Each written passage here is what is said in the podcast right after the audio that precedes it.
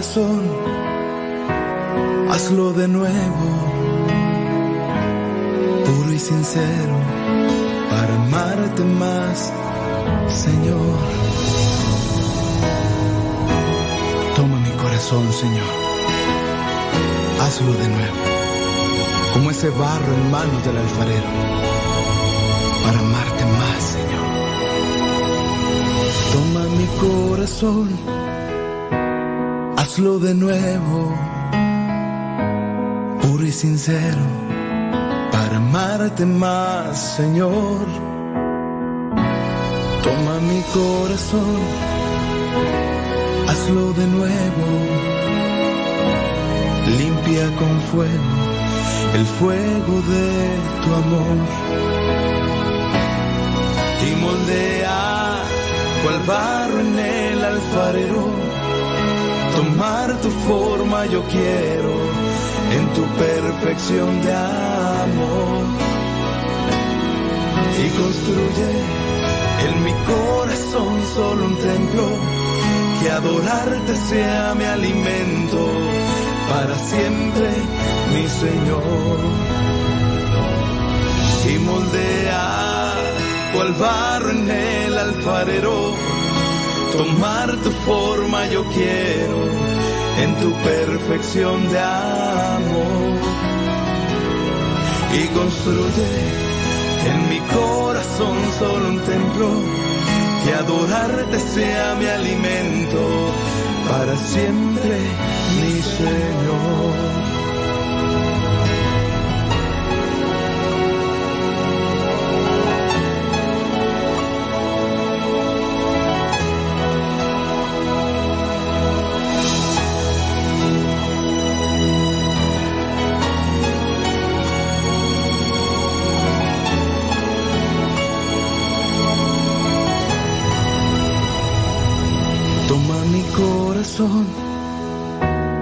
Hazlo de nuevo,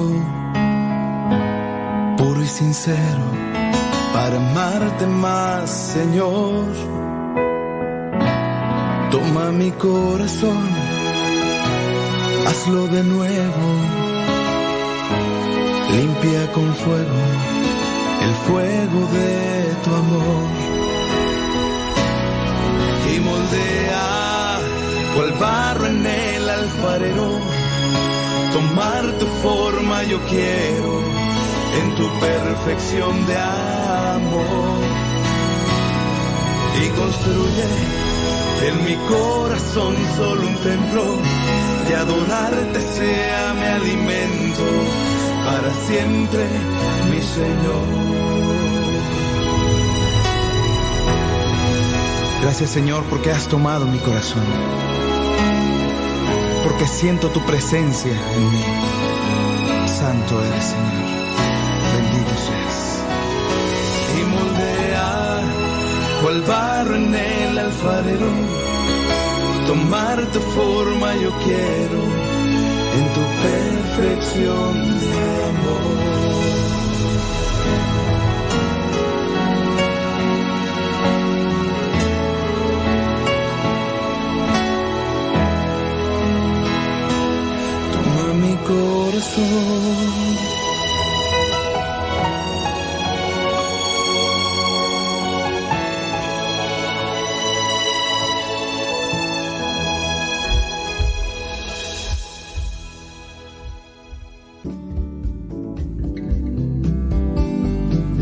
Buenos días. Iniciamos nuestra jornada poniéndonos en manos de nuestro Creador. Pedimos su gracia para enfrentar como hijos suyos cada reto que la vida nos presente, acompañados de María, la dulce Madre que nos invita a proclamar las grandezas del Señor. Camina con nosotros en radiocepa.com, emisora católica de los misioneros servidores de la palabra.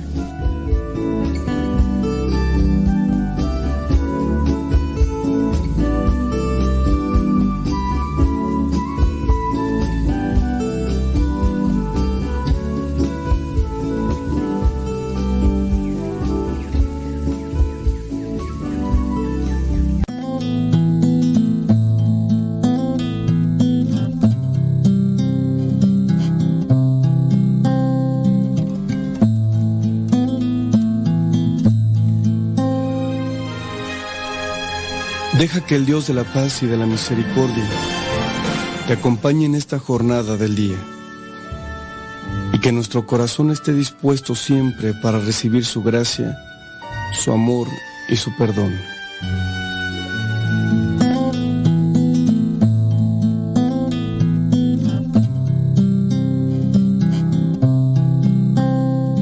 Los mandamientos del Señor alegran el corazón.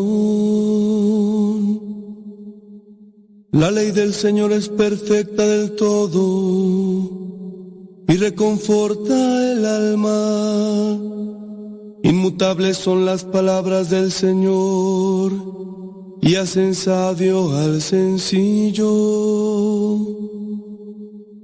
Los mandamientos del Señor alegran el corazón. La voluntad de Dios es santa y para siempre estable. Los mandamientos del Señor son verdaderos y enteramente justos. Los mandamientos del Señor alegran el corazón. Aunque tu servidor se esmere en cumplir tus preceptos con cuidado, ¿quién no falta, Señor, sin advertirlo? Perdona mis errores, mis errores ignorados.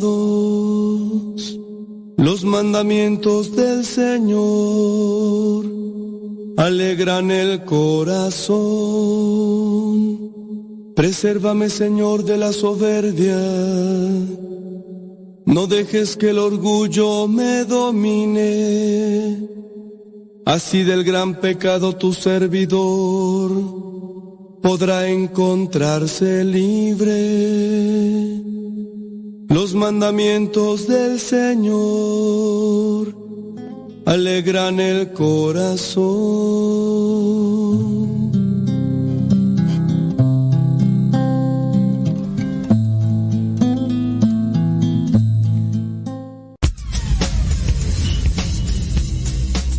el refrán que a Dios rogando y con el mazo dando. Y el que madruga termina más temprano. Inicia la mañana con una reflexión. Aquí, en tu programa Al que madruga. Con el padre modesto Lule Zavala. Comenzamos.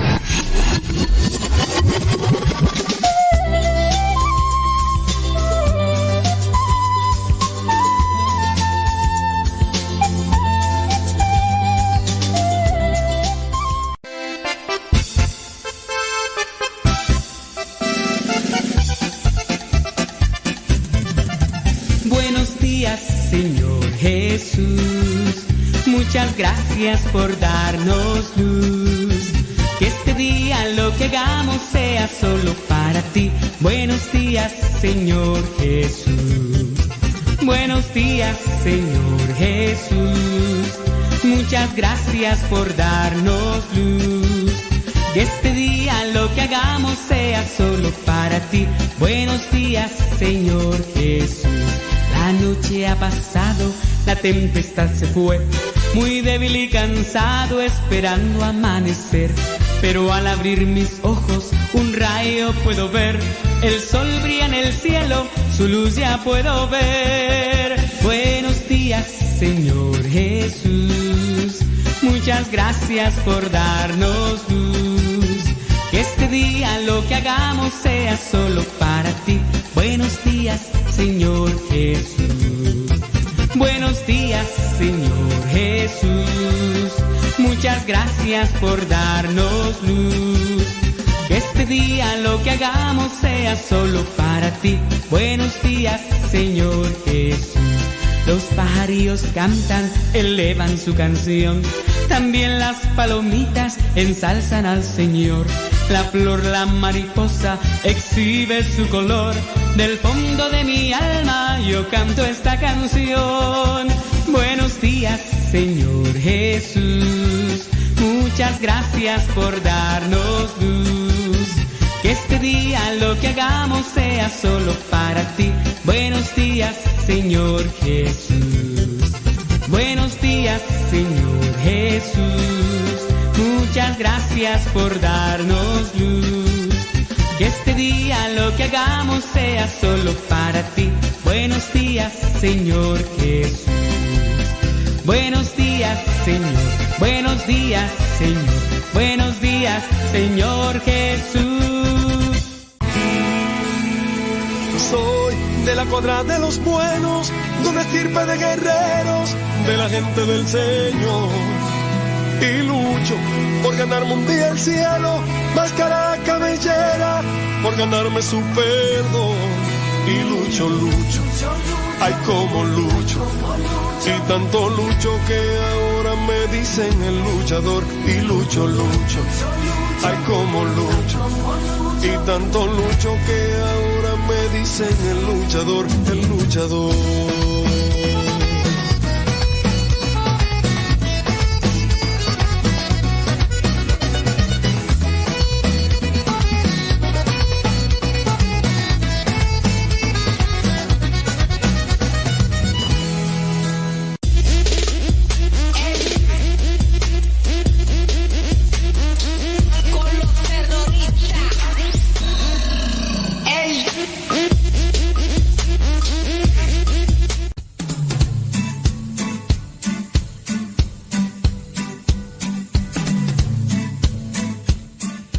Estaba pensando sobre un tema y al final por ahí me encontré con una lectura en la liturgia y estábamos reflexionándola allí en comunidad y pensé, dije, ¿por qué no también la comparto? Es una liturgia, eh, es la lectura en la Biblia, es una lectura que si ya hemos hablado en cierto momento de los macabeos, no recuerdo que hayamos tocado este pasaje, hablamos de la persecución macabea en sus inicios, e incluso cómo se dio el momento este histórico en el que Alejandro Magno viene a tomar posesión del pueblo israelita.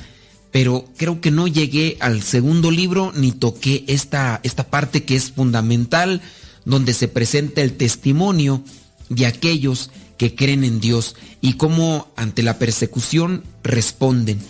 Hablamos del martirio. El martirio es cruento e incruento.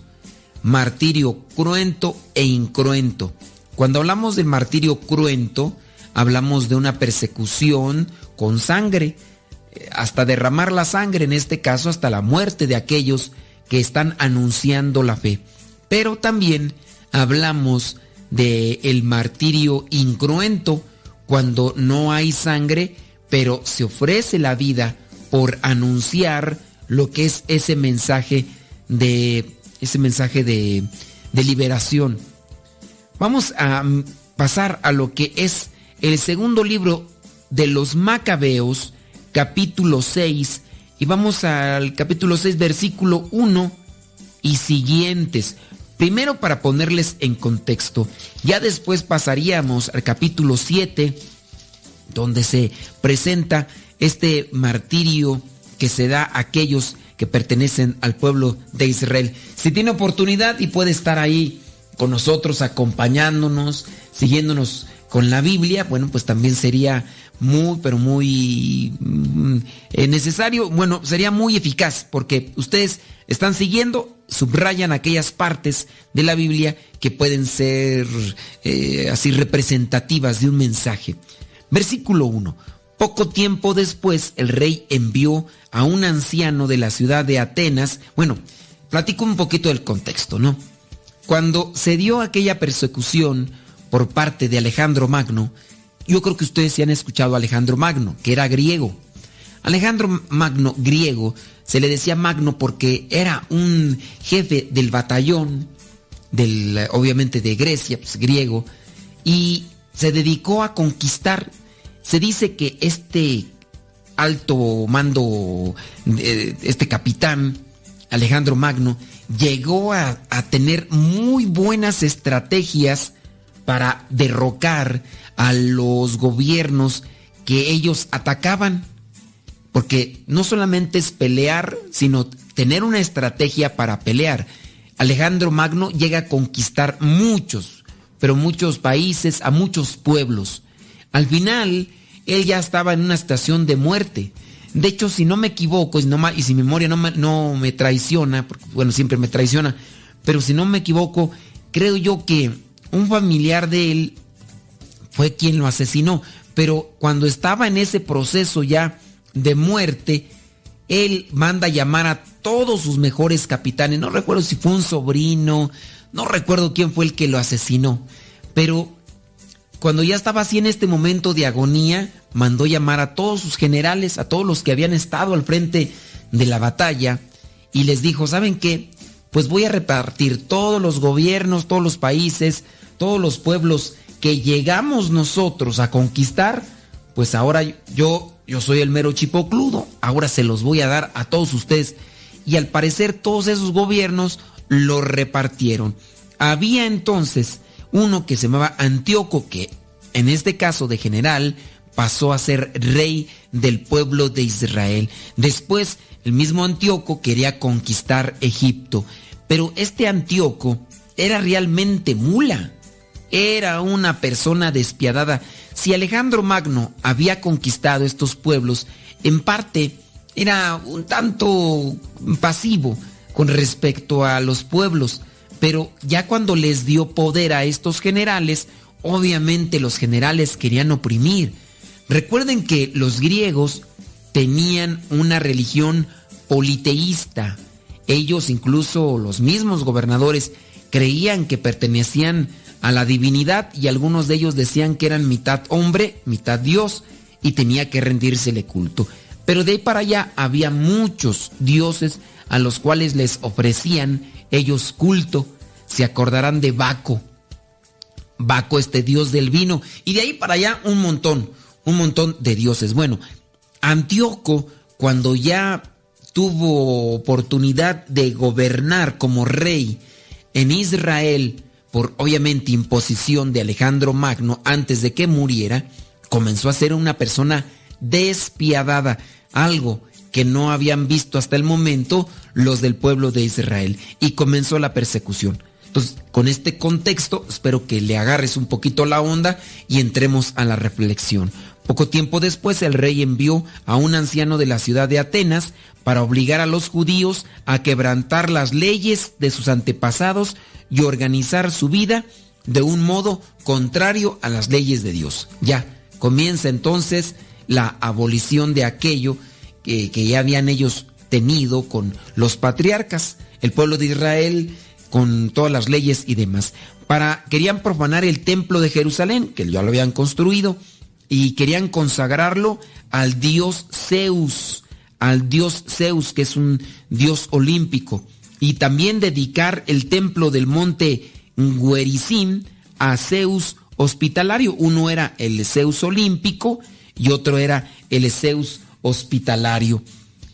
Como lo habían pedido los habitantes de aquel lugar. Dicen que quieren otra vez la cita bíblica. Bueno, es el segundo libro de los Macabeos, capítulo 6. Ahí vamos a comenzar la reflexión. versículo 1. Segundo libro de los Macabeos, capítulo 6, versículo 1. Para, ahí es donde estamos leyendo, ¿ok? Dice, aún para la masa del pueblo era penoso y difícil soportar tantos males. El templo era escenario de actos desenfrenados y fiestas profanas organizadas por paganos que se divertían con mujeres de mala vida y tenían relaciones con prostitutas en los atrios sagrados. Esto era una barbarie. ¿eh? Imagínese usted, póngase a pensar así, que llegara un cierto grupo religioso, pongamos el Islam, que algunos de ellos que son extremistas, que son bárbaros, llegan y destruyen. Ahora, en el caso de los griegos, lo que hacían para ofender al pueblo de Israel era buscar los templos, apropiarse de ellos, meter a mujeres, dice, de mala vida, obviamente prostitutas, y tener relaciones, tener intimidad, hacer orgías. Porque imagínate, si está en la iglesia y que de repente lleguen estos fulanos y que empiecen con sus cosas, eso sí que sin duda molestaría a cualquiera de nosotros, a menos que alguno de ustedes ya no crea en Dios y que le valga un comino. Las cosas sin duda tienden a degradarse con el tiempo, también las ideas, los pensamientos y en este caso también la fe. Habrá algunas personas que se mantendrán así a distancia con aquel grupo de personas que se manifiestan a favor del aborto y que son capaces de embarrar de excremento de sus excrementos las iglesias como una manifestación en contra de, de la vida y cuando están a favor del aborto. Vamos a una pausa, deja que Dios ilumine tu vida.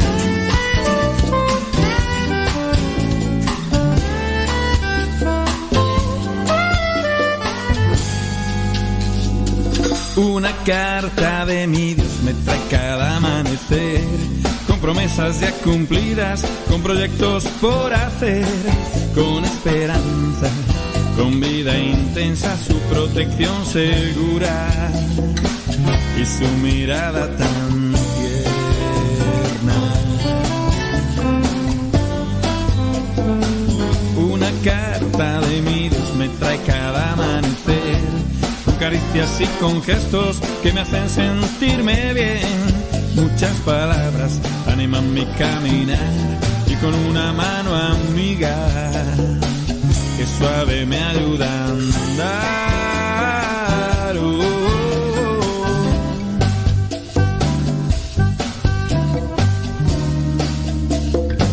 Una carta de mi Dios me trae cada amanecer, fotos de mis hermanos, de cómo los puedo ver, de corazón los querré y alguno que aún no es cercano, poco a poco acercaré.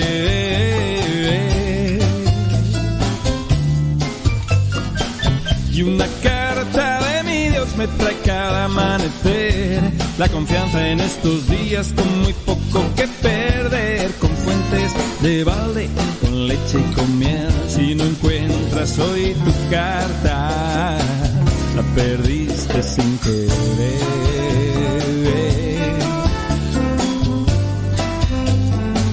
Recibe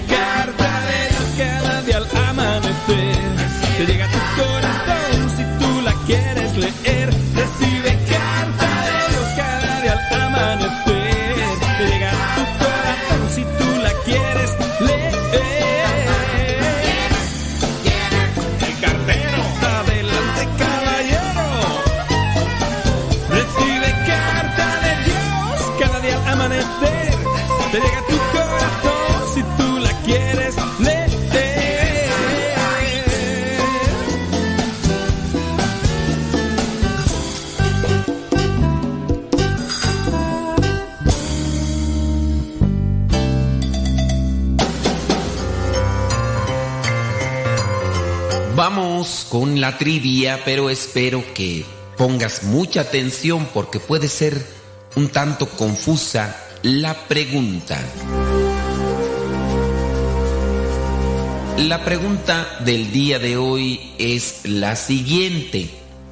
¿Qué parentesco tenía Jacob con Abraham? ¿Qué parentesco tenía Jacob con Abraham? ¿Era su tío? ¿Era su padre? ¿O era su nieto? ¿Qué parentesco tenía Jacob con Abraham? ¿Era su tío? ¿Era su padre? ¿O era su nieto? Ten presente. Jacob, ¿quién era para Abraham? Jacob, ¿quién era para Abraham? ¿Era su tío? ¿Era su padre? ¿O era su nieto?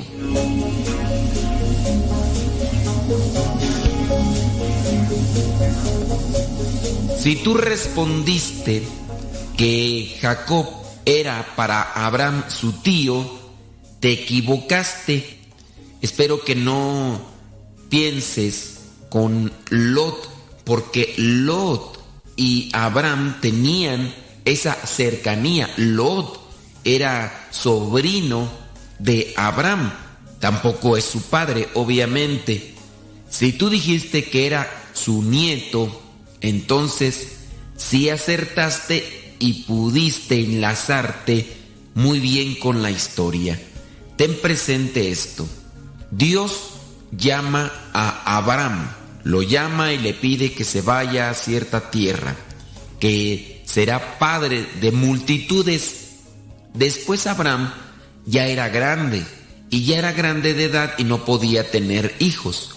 Llegaron tres hombres, tres ángeles, le dijeron que iban a destruir Sodoma y Gomorra. Abraham intercede por Sodoma y Gomorra. Al final no se pudo evitar la destrucción, pero fueron dos de los ángeles y salvaron a su sobrino Lot junto con las mujeres. No pudieron salvar, en este caso, a los yernos. Pero después Abraham tiene a su hijo Isaac. Isaac tiene dos hijos. El primero es Esaú, después es Jacob. Entonces Jacob viene siendo para Abraham su nieto. Jacob viene siendo para Abraham su nieto. Es importante conocer la historia de la salvación. No pensemos que porque es parte del Antiguo Testamento no hay que tener un conocimiento. Es importante porque está la relación, conocer que Dios viene prometiendo a su pueblo la salvación y a partir de cuando se llega a llamar a este hombre, a los patriarcas, y después viene a ser la organización de el pueblo de Israel, el pueblo elegido. También tener presente que habrá cosas del Antiguo Testamento que quedaron en el Antiguo Testamento porque en parte era una revelación, pero no se comprendía a su plenitud, en su totalidad. Cuando ya estamos en el Nuevo Testamento, comprendemos que la revelación en Jesucristo se da en plenitud. Ya no hay intermediarios. Dios envía a su propio Hijo, hablando de Jesús, que es también Dios. Entonces ya no hay intermediarios o intérpretes y por eso es que ya no buscamos vivir algunas cosas del Antiguo Testamento. Por ejemplo, hay personas que quieren que se viva el sábado como día de descanso y ya nosotros sabemos muy bien que se toma el día domingo porque el día domingo tiene prioridad sobre todos los días, día de la resurrección, día de Pentecostés y muchos otros acontecimientos más se dieron en domingo. Tiene prioridad e incluso tiene mayor presencia para el cristiano el domingo que cualquier otro día. Ya no es como tal un descanso, sino ir al encuentro del Señor en día domingo y para eso pues hay que dejar de hacer actividades para participar en la Santa Misa que tenga uno presente que si no participas de la Santa Misa el domingo tendrás que confesarte a excepción de que sea algo que no esté en tus posibilidades, como por ejemplo cuando una persona está enferma o en su caso una persona tiene que hacer un viaje de urgencia, pero de ahí para allá uno tendrá también que confesarse de eso cuando no quiera ir a misa. Recuerda, Jacob es el nieto de Abraham, ese es su parentesco.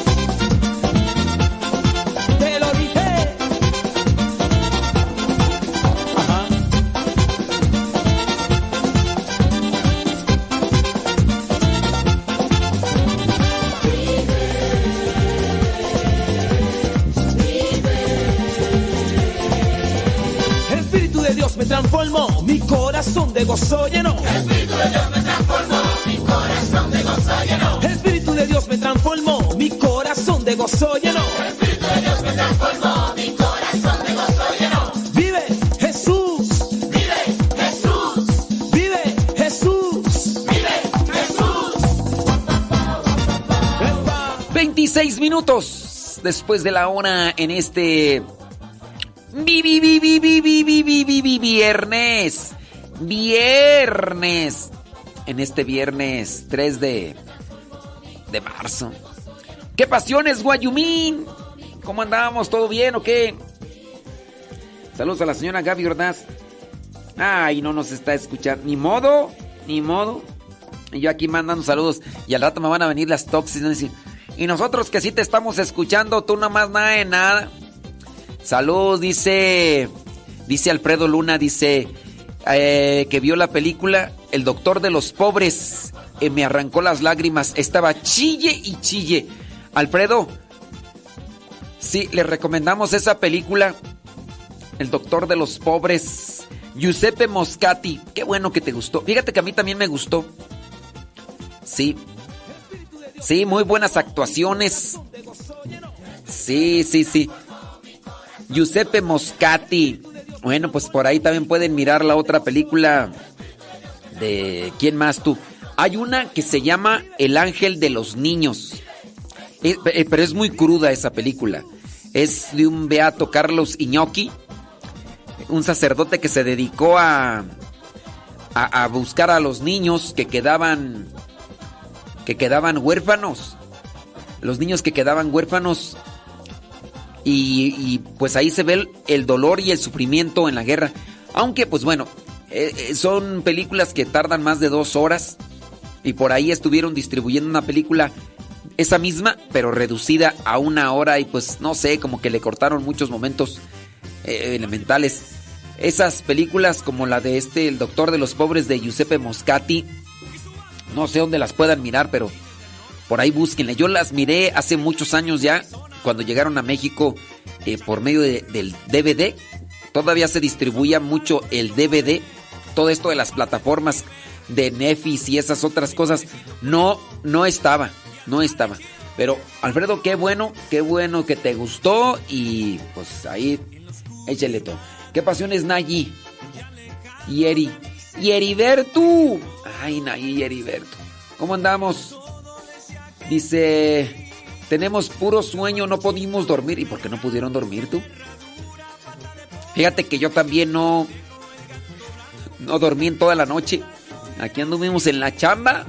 Aquí anduvimos en la chamba y después lo van a ver en el diario misionero. Este, estuvimos trabajando en la grabación y en la edición y a las...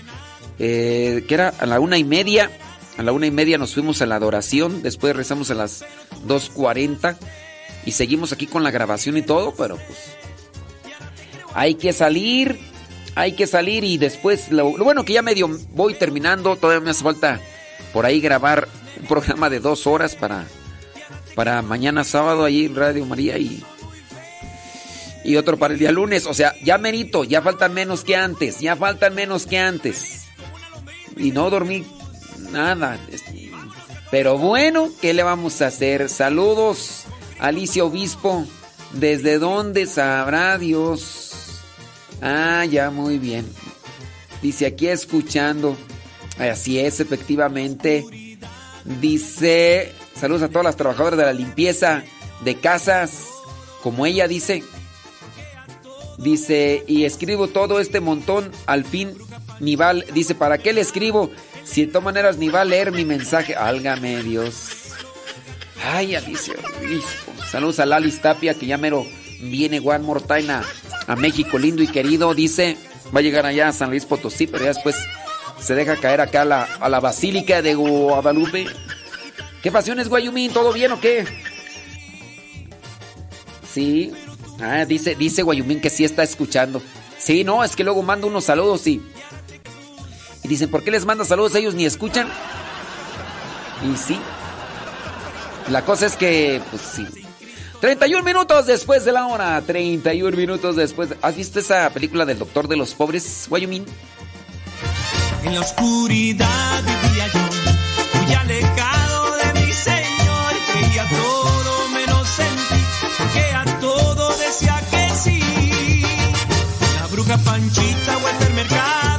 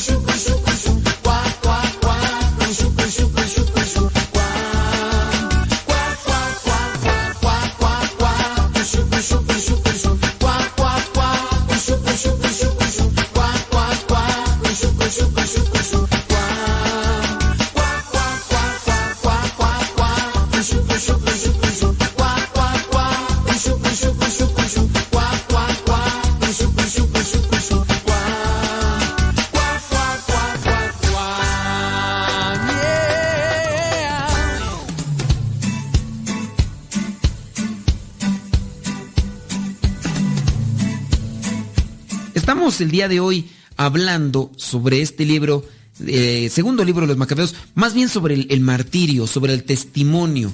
Estamos ahí en el versículo 7. Entonces comienzan a tomar los templos que se habían consagrado a Dios y comienzan a hacer sus cosas bárbaras. Versículo 6 del capítulo 6, segundo libro de los Macabeos dice, no se podía observar el sábado ni celebrar las fiestas tradicionales, ni siquiera declararse judío. A la fuerza se veía la gente obligada a comer de los animales que cada mes se ofrecían en sacrificio para celebrar el día del nacimiento del rey. Cuando llegaba la fiesta del dios Baco, si les dije, no, ese rato, el dios Baco, se obligaba a la gente a tomar parte en la procesión con la cabeza coronada de ramas de hiedra. Por instigación de los habitantes de la ciudad de Ptolemaida, se expidió un decreto para que en las ciudades griegas vecinas se observara la misma conducta contra los judíos y se les obligara a tomar parte en la comida de animales ofrecidos en sacrificio. Los que no aceptaran las costumbres griegas serían degollados, o sea, iban a pasar el cuchillo por el cuello. Todo esto hacía prever la calamidad que se aproximaba. Así, por ejemplo, dos mujeres fueron llevadas al tribunal por haber hecho circuncidar a sus hijos. Recuerden, la circuncisión es marcar a los hijos como propiedad de Dios. Era un signo que se pedía en el Antiguo Testamento. ¿Qué circuncidar? Cortarle el prepucio a los niños. ¿Qué es el prepucio? Pues es, miren, en la parte del, en la parte privada del hombre, en la parte reproductora del hombre, en la puntita de la parte reproductora del hombre, ahí le hacían un corte. Lo que cubre la parte reproductora del hombre la punta se llama prepucio. Cortaban ahí, ese era un signo con el cual se daba a conocer que los hombres eran propiedad de Dios. Entonces, quien hacía esto, pues incurrían. A esta mujer, dice, mm, fue llevada al tribunal porque hizo que sus hijos se circuncidaran. Después de conducirla, eh, de- después de conducirlas públicamente por la ciudad, con los niños colgados de los pechos, las arrojaron desde lo alto de la muralla. Eran dos mujeres. Y estas dos mujeres circuncidaron a sus hijos y a sus hijos los colgaron de los pechos, dice aquí quién sabe cómo le hicieron, pero después las arrojaron de lo alto de la muralla. Versículo 11. 11. Otros que se habían reunido en cavernas cercanas para celebrar escondidas el sábado, habiendo sido denunciados ante Filipo, fueron quemados todos juntos, quemados, pues por respeto al sábado no quisieron defenderse.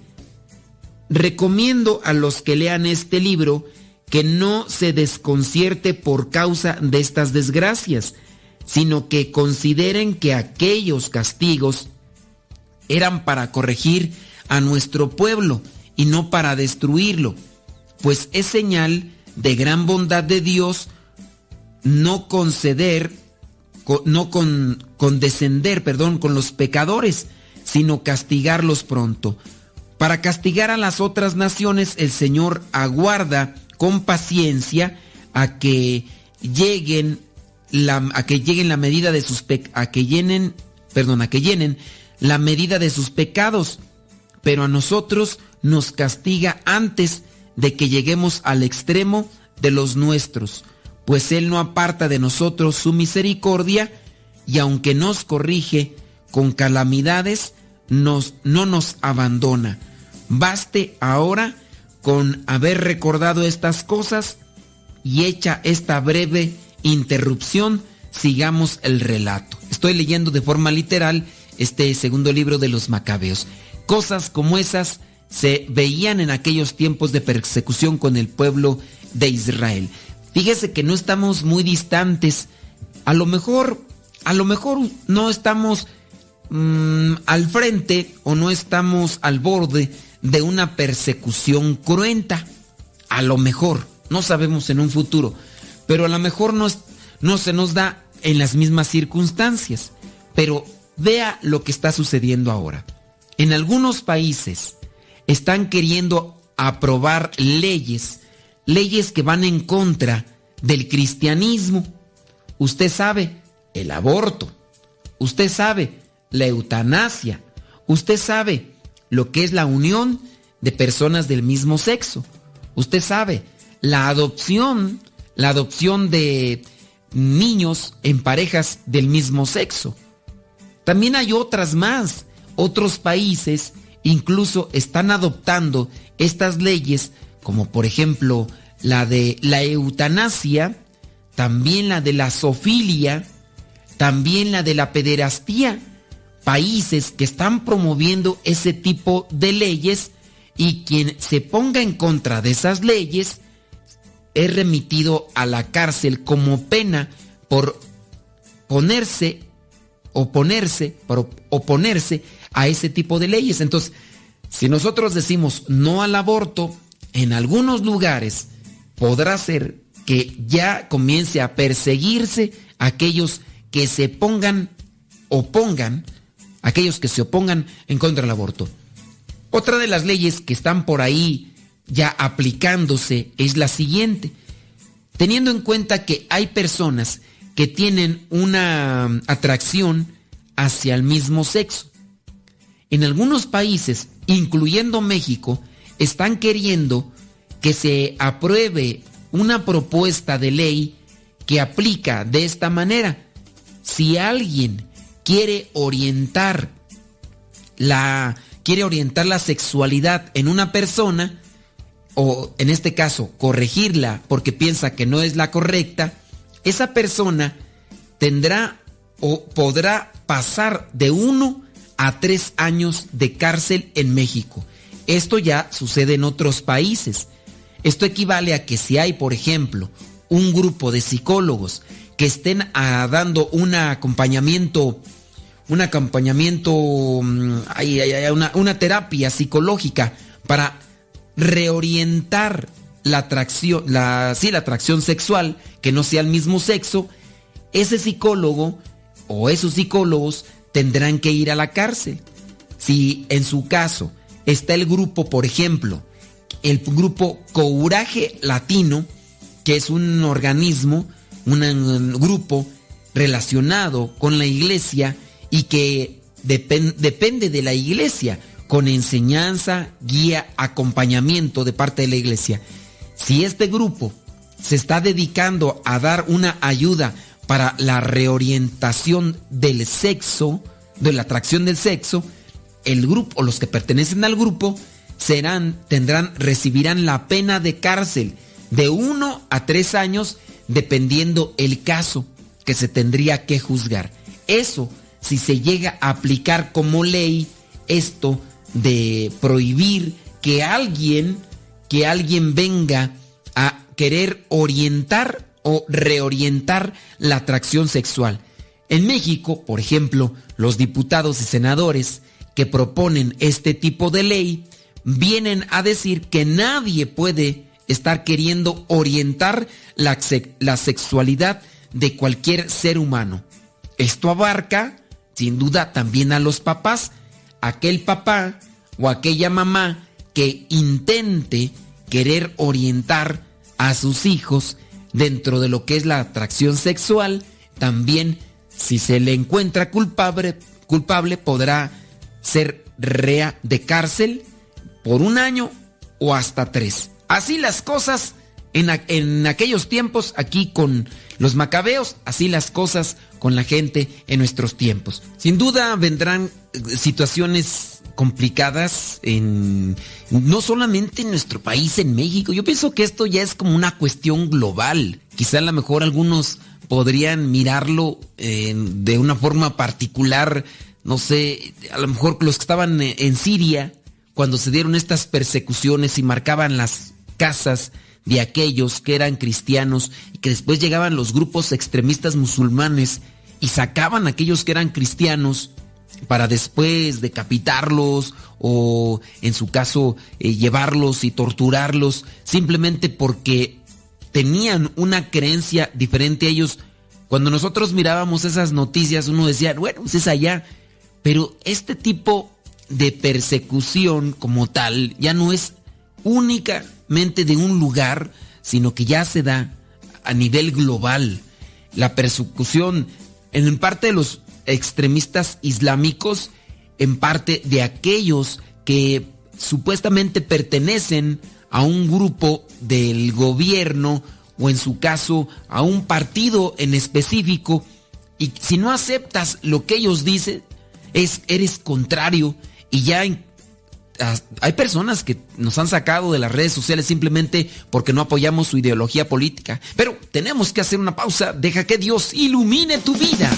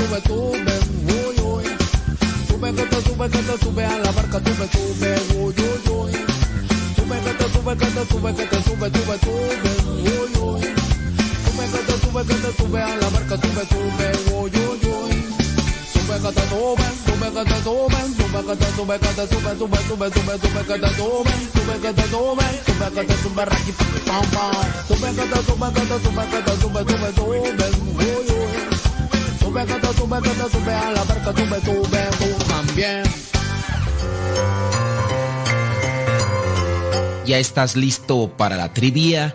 Pues vamos con ella. La pregunta es la siguiente. ¿Qué profeta del Antiguo Testamento mató a una serpiente viva que era tenida como un dios? ¿Qué profeta del Antiguo Testamento mató a una serpiente viva que era tenida como un dios? ¿Fue Joel?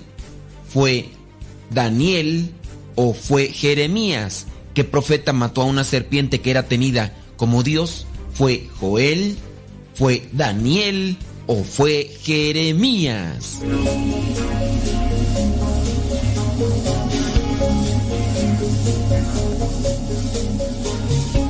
Si tu respuesta fue Joel, pues déjame decirte que te equivocaste. Si tu respuesta fue Jeremías, pues déjame decirte que también te equivocaste. El profeta del Antiguo Testamento que mató a una serpiente viva que era tenida como un dios era Daniel.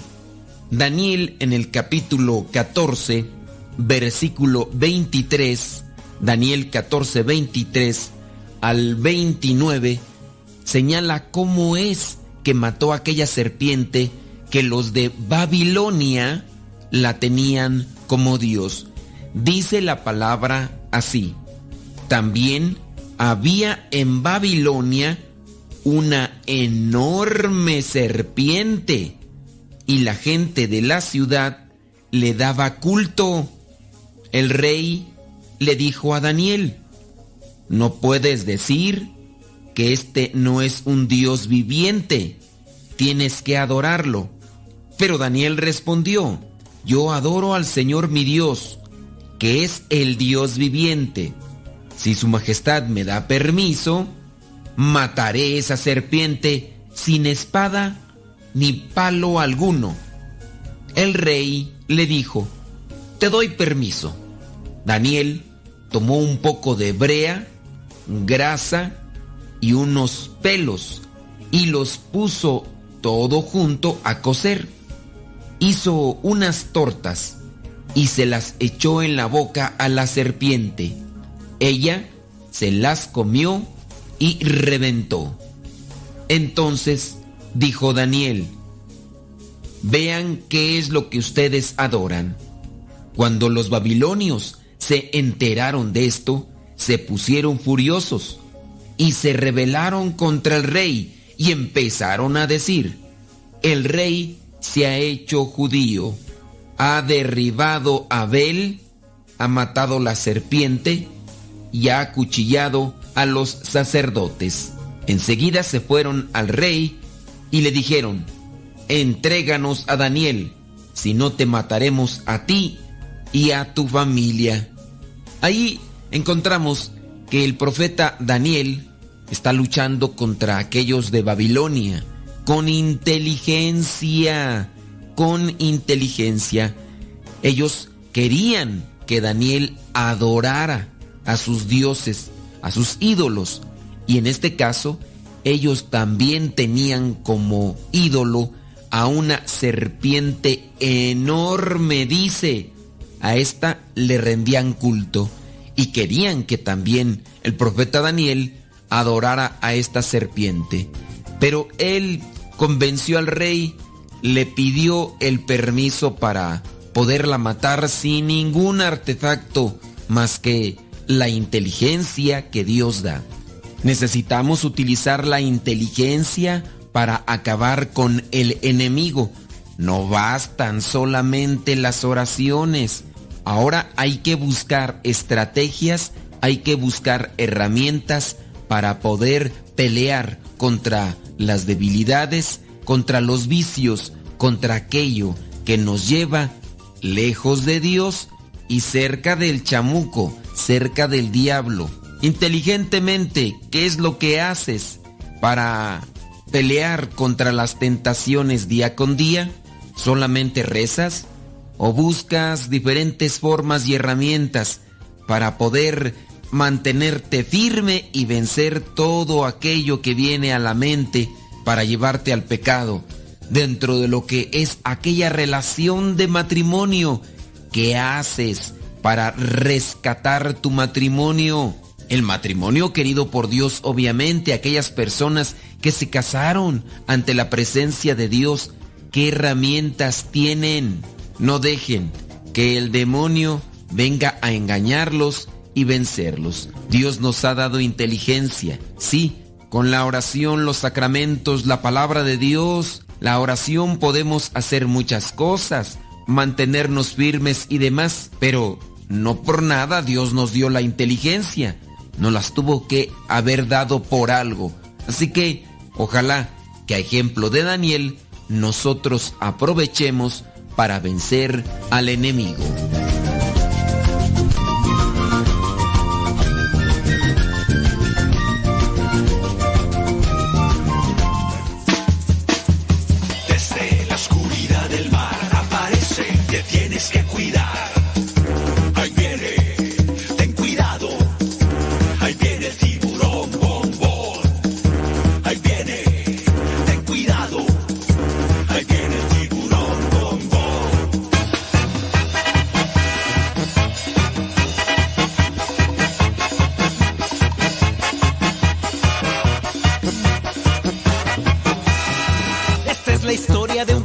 Grande y enojón.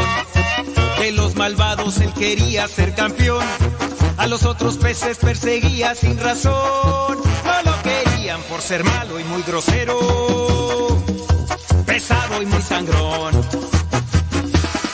Pero en el fondo de su pobre corazón, él se sentía triste, solo y sin amor. Hasta que un día conoció la luz de Dios, con su perdón y su alegría, su vida transformó.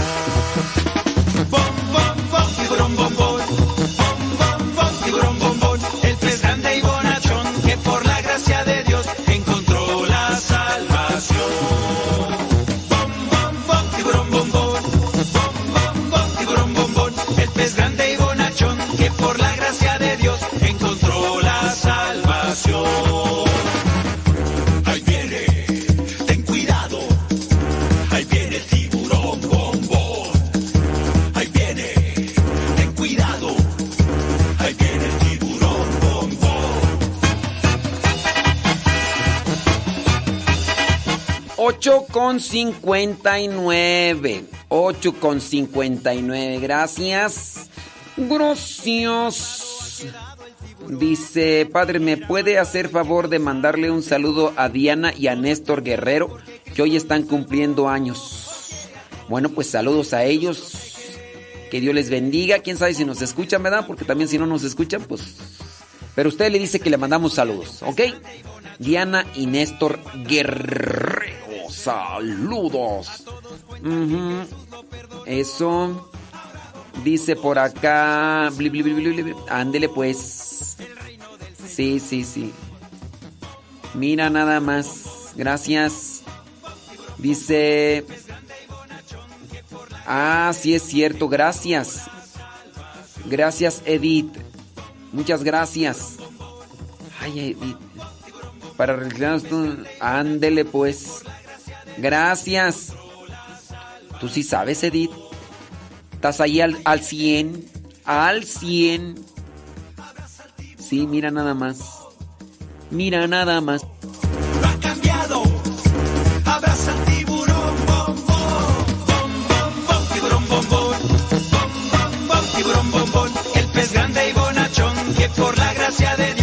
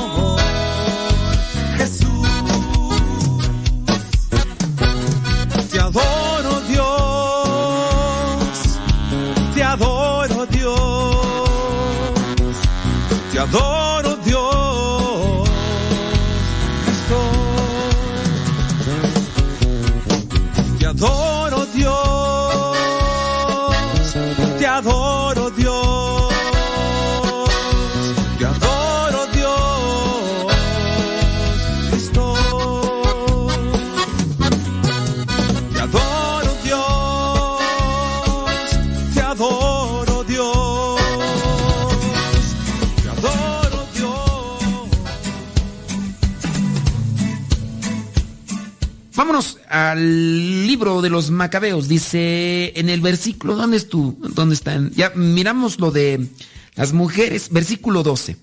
No, no es cierto. Versículo 18. Versículo 18.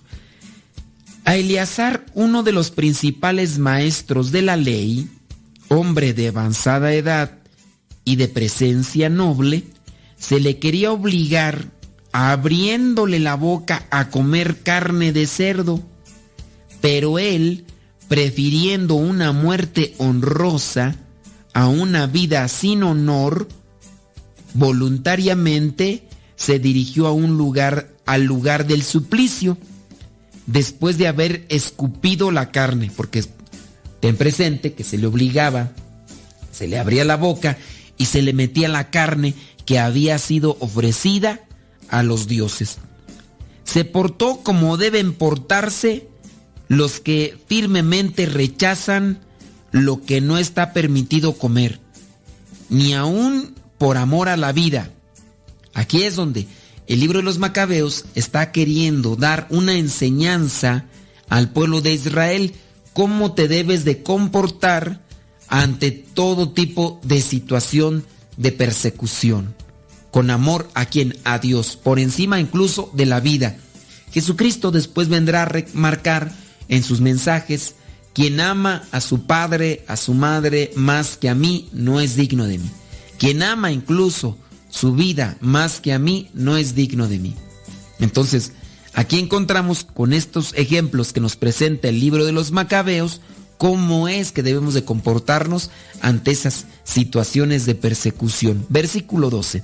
Los que presidían esta comida prohibida por la ley y que de tiempo atrás conocían a Eleazar, tomándolo aparte, le aconsejaran que se hiciera traer carne preparada por él, la cual estuviera permitida, y que fingiera comer de la carne ofrecida en sacrificio. Es decir, iba a comer carne, pero no iba a ser ofrecida a los dioses. Así evitaría la muerte y ellos, por su antigua amistad con él, lo tratarían con bondad. Pero Eleazar, tomando una decisión honrosa y digna de su edad, de su venerable ancianidad y de sus cabellos blancos, que eran señal de sus trabajos y su distinción, una decisión digna de su conducta intachable desde la niñez y especialmente digna de la santa ley establecida por Dios, respondió en consecuencia, quítenme la vida de una vez. Mi edad, a, a mi edad no es digno fingir. No quiero que muchos de los jóvenes vayan a creer que yo, Eleazar, a los 90 años abracé una religión extranjera y que a causa de mi hipocresía y por una corta y breve vida, ellos caigan por mi culpa en el error.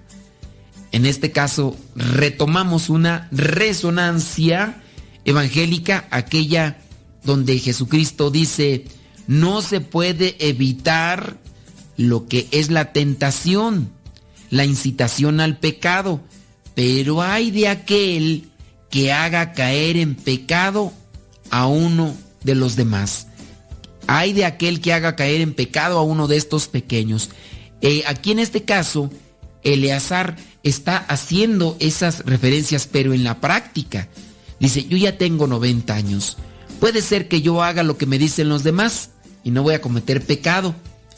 Pido carne que haya sido preparada por nosotros y nosotros le hacemos creer a la gente que es carne ofrecida a los dioses. Cuando yo le hago también creer esto a los funcionarios del gobierno, ellos no me matan y me dejan unos días más de vida. Pero con mi acción voy a hacer que otros jóvenes o que unos jóvenes en sí también acepten comer la carne ofrecida a los dioses, a los ídolos. Esto incurre entonces en un pecado, en darle la espalda a Dios. Y Eleazar dice, ¿para qué eh, tener presente que puedo vivir unos cuantos años más si después sabían que después de la muerte vendría la resurrección porque ellos ya creían en ello? Ya después, incluso más adelante, Está el otro pasaje, si no me equivoco, es el pasaje, el capítulo 12 de segundo libro de los Macabeos, donde Judas Macabeo hace una ofrenda por aquellos que murieron y que se les encontró lo que eran unos sacrificios a los ídolos. Pero Eleazar dice, no, pues ya lo que se vaya a coser, que se vaya remojando. ¿Para qué tanto brinco estando el suelo tan parejo? Y así si, él que, si es que él quiere alargar un poquito más su vida, que es lo único que puede hacer, va a hacer caer en pecado a muchas otras personas más. Mejor que digan aquí quedó que aquí se perdió. Con esto atraería sobre mi ancianidad la infamia y la deshonra, dice Eleazar. Además, aunque ahora evitaría el castigo de los hombres, ni vivo ni muerto podría escapar de las manos del Todopoderoso, ni vivo ni muerto, porque en este caso los macabeos sabían, como nosotros lo creemos, que también después de esta vida se puede obtener el perdón por algunas de nuestras faltas. Hace tiempo sucedió este encuentro que me has dado Dios. Tengo amigos tengo hermanos de comunidad. Encontré aún lo que es mejor. Encontré tu amor en cuerpo y alma pudiste sanar. Tu espíritu transformó mi corazón.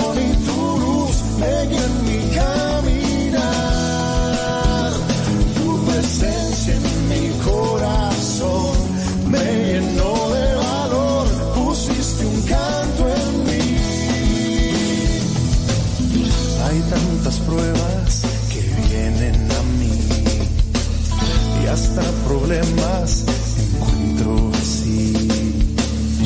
No me detienen, pues yo sé que sí. Tú estás conmigo, quien contra mí. Encontré aún lo que es mejor. Encontré tu amor y me llenó. Toda herida en cuerpo y alma pudiste sanar.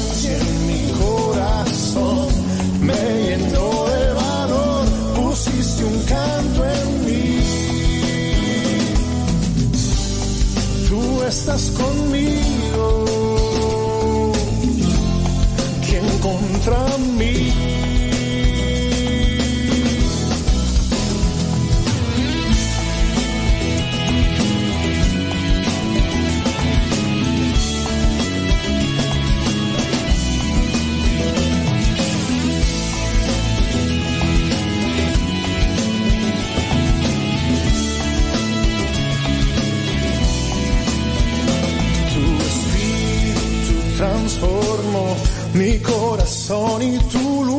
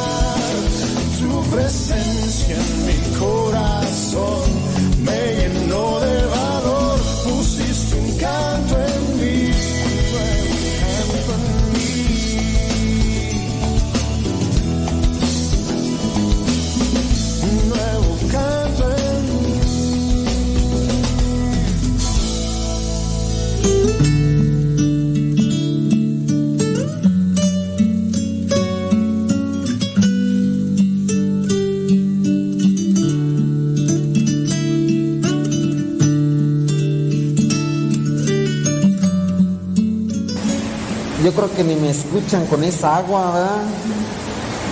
Entonces mejor vamos a, a dormir un rato. Y ahorita que se quite el agua ya le seguimos con la misa.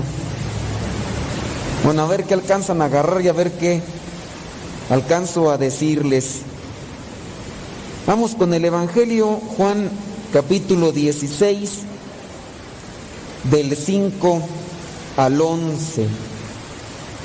Juan 16 del 5 al 11. Hemos estado viendo durante estos días cómo nuestro Señor Jesucristo prepara su despedida física, pero cómo promete, cómo promete que va a enviar al defensor, al paráclito. Entonces, Jesús promete al defensor, al que nos va a ayudar. Si Él no se va, Él no viene. Y si no viene, pues no nos va a iluminar.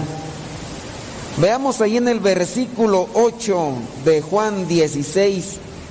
Dice, cuando Él venga, mostrará, mostrará claramente a la gente del mundo quién es pecador, quién es inocente y quién recibe el juicio de Dios. El Espíritu Santo nos va a decir la verdad o nos va a ayudar para encontrar la verdad o nos va a ayudar para iluminarnos en el camino. Por eso tan importante pedir la presencia del Espíritu Santo en nuestras vidas para que cuando tengamos esas dudas, que cuando tengamos esa incertidumbre, eh, esa dificultad para entender las cosas, que el Espíritu Santo nos ayude para conocer por dónde, cómo o cuándo. Los consejos humanos son buenos, también dependiendo quién nos lo dice y, y también dependiendo de nosotros en qué estado de ánimo los agarramos, porque hay gente que da buenos consejos, pero si uno que los está escuchando está indispuesto, el buen consejo pues no ayuda mucho.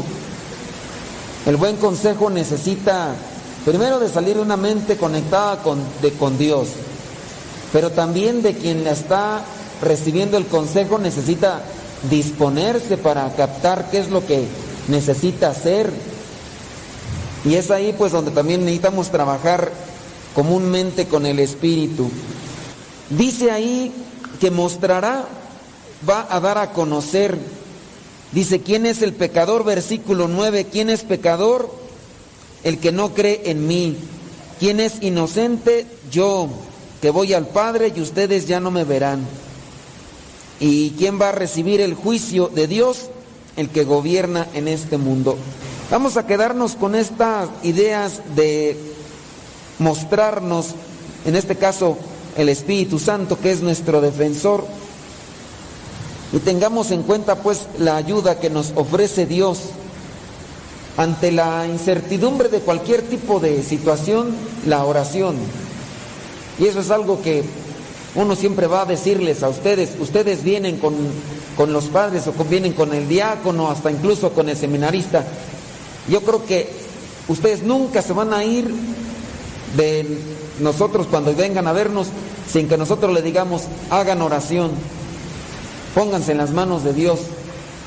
Nunca les vamos a, bueno, a menos de que nosotros no estemos bien sintonizados y no les demos buenos consejos, pero ante toda situación de la índole que sea, siempre le vamos a decir, mira, trata de tranquilizarte, porque ese es el problema, que, uno no ve para dónde caminar, porque no, no todo así. Entonces, uno les invita a mirar las cosas más claramente y trata de tranquilizarte. Mira, es que si dejas que el enojo, si dejas que la preocupación te domine, no vas a poder mirar bien las cosas que tienes que hacer. No vas a poder pensar bien las cosas que tienes que decir. Trata de tranquilizarte. Eh, la oración y todo, yo entiendo que no encuentras por la razón, por qué pasó esto, por qué lo hizo, eh, por, por qué se dieron así las cosas. Pues pero trata de tranquilizarte, pide al Espíritu Santo que te ilumine. Es un consejo, una recomendación que a nosotros nos hace falta también tomarla incluso hasta para cuando vamos a preparar una idea con relación al, al Evangelio. Voy a tratar de dejarme iluminar por el Espíritu. Bueno, ante estas situaciones sabemos que también nos prepara, y vayamos ahora a la primera lectura, Hechos capítulo 16 versículos del 22 al 34. El Espíritu Santo y la oración no solamente son nuestro botiquín de primeros auxilios, porque a veces así los tomamos. Cuando hace una oración? Cuando a veces ya trae ya el agua hasta el cuello, a ver si no nos llega ahorita, ¿verdad? Porque está llueve, Pero ya nomás cuando traemos, sentimos el agua hasta el cuello, ahora sí, póngase a rezar. El problema va a ser que cuando estemos en una situación difícil, no vamos a hacer oración con devoción, no vamos a hacer oración con amor, va a ser una oración apresurada, atropellada, ni siquiera sentida. Y ciertamente la oración no solamente es para decirle a Dios cuál es nuestra necesidad, sino para que nosotros veamos con claridad lo que tenemos que hacer. La oración no es para que Dios nos escuche, sino para que nosotros veamos también con claridad lo que tenemos que hacer. Porque nos va a dar paz o nos tiene que dar paz la oración. Entonces no hay que buscar a Dios como un botiquín de primeros auxilios. La oración también nos prepara para el momento difícil, para el momento complicado de la vida. ¿De qué tipo será el momento difícil que nos vamos a enfrentar? Pues solamente Dios sabe. Solamente Dios sabe el momento en el que nos va a tocar, no sé, tener que sufrir la muerte de un ser querido o a lo mejor una injusticia, que a lo mejor te levantan calumnias, que a lo mejor te echan a la cárcel por mentiras o cosas que pues una veces no, o a lo mejor Dios no lo quiera, pero vas manejando, te choca uno y se echa la fuga y te deja ahí con el problema económico y todo. Pues no sé tantas cosas que puedan cruzarse, pero la oración sin duda nos va a ayudar para amortiguar los momentos difíciles. Veamos en esta entonces, en esta primera lectura, ahí en el capítulo 16 de los Hechos, versículo 22, dice, entonces la gente se levantó contra ellos, estamos allí hablando de Pablo y compañía, y los jueces ordenaron que le quitaran la ropa y los azotaran con varas. ¿Cómo podríamos enfrentar este tipo de injusticia? Pues con mucha paciencia. ¿De dónde vamos a agarrar la paciencia? No la vamos a agarrar en el último momento. Por eso la oración incluso nos prepara para el momento difícil. Ellos soportaron esta humillación. ¿Qué andaban haciendo de malo Pablo y los demás? Nada, solamente andaban anunciando la buena nueva. Y por eso fueron merecedores de darles unos buenos golpes, los azotaron con unas varas. Pues me están haciendo esto, ¿qué más hago? Me pongo a gritarles, me pongo a ofenderlos, a decirles de cosas, de malas palabras, como a veces es el impulso meramente carnal, humano. Me están diciendo cosas que no son justas. ¿Y qué le viene a uno a la mente? Pues empezar a decir malas palabras. Por ahí hace poquito una persona, este, me levantó ahí un falso, una calumnia. Y yo pues se me ocurrió decirles que denunciaran esa página en Facebook. Pero unos no se contentaron con denunciar la página. Se fueron y le mentaron la madre a la gente que había hecho esa página, digo. Y ya el otro pues se sintió todo vendido porque dijo ya que el cura, que no sé qué, que me echó a su gente. Y empezó a mostrar ahí los mensajes que les habían mandado. Y algunos, pues quién sabe quiénes serían, ¿verdad? Ahí, pero se agarraron ahí a la madre a la persona que hizo la página. Pues ya eso, aunque uno lo piense, ¿verdad? No hay que decirlo, nomás hay que... pues sea, sea, eso no trae solución. Pues yo digo, la gente ahí levantándome falsos, que no sé qué cosa. Bueno, pues eh, ustedes los que ya nos conocen de bueno, ya para qué les cuento el chisme, ¿verdad? Ustedes, a lo mejor algunos de ustedes sí van a querer saber el chisme, pero ¿para qué no me escuchan en la radio? Ahí sí les dije el chisme. Pero sí, yo empecé a mirar las calumnias y dije, desde que entré al seminario, me la digo encerrado en el cuarto, ahí en la, me ordenan sacerdote de ahí, de aquí no salgo, ni al Oxxo voy. Y me andan ahí achacando ahí que, que... Ay, bueno, pero en fin, gente que no conoce y que nomás habla por quién sabe qué cosa. Una persona ahí, alguien me quiso defender y dice, lo que pasa es que le tienes envidia al padre. Y el fulano o la fulana, no sé quién esté detrás de esa página, dijo, ¿de qué le voy a tener envidia? Dinero no tiene. Y guapo no es. Dije, no, de todo lo que escribiste, eso fue la única verdad que dijiste. ¿eh? Ni dinero ni guapo. Pero bueno, son cosas que pues, uno ya no. Entonces, hay que buscar la oración para cuando vengan este tipo de cosas, pues incluso hasta mirarlas con humor. Y si uno sabe bien que ha hecho las cosas bien, pues uno no tiene ni por qué. Entonces la oración nos prepara para los momentos difíciles. ¿Qué momento difícil se atravesará en mi camino, en mi vida? El que sea. Si estoy bien agarrado de Dios, aguanto los guamazos y me preparo para hacer una defensa buena y sincera y justa. En este caso, estos hombres fueron golpeados, azotados, humillados, ay, tranquilos. Ellos, y fíjense, tanto así que su actitud de paz logró conquistar el corazón de aquellos que estaban cerca. Sin duda la predicación a veces que más impulso tiene, la predicación que más empuje tiene es la que se hace con la misma vida. Porque nosotros pues sí preparamos discursos, preparamos la, el tema muy bien, muchos conceptos. Hay veces que nos esmeramos y está bien. Andan buscando consejos, consejitos, ejemplos para decirlos en los temas bíblicos. Está bien. Esfuérzate por preparar tu tema bíblico lo mejor que sea. Pero esfuérzate más en vivirlo. Porque si nada más buscamos conceptos e ideas, vamos a dejar a la gente contenta, pero hay que mejor cautivarla con lo que Dios hace en nuestros corazones, que eso es lo que Dios quiere.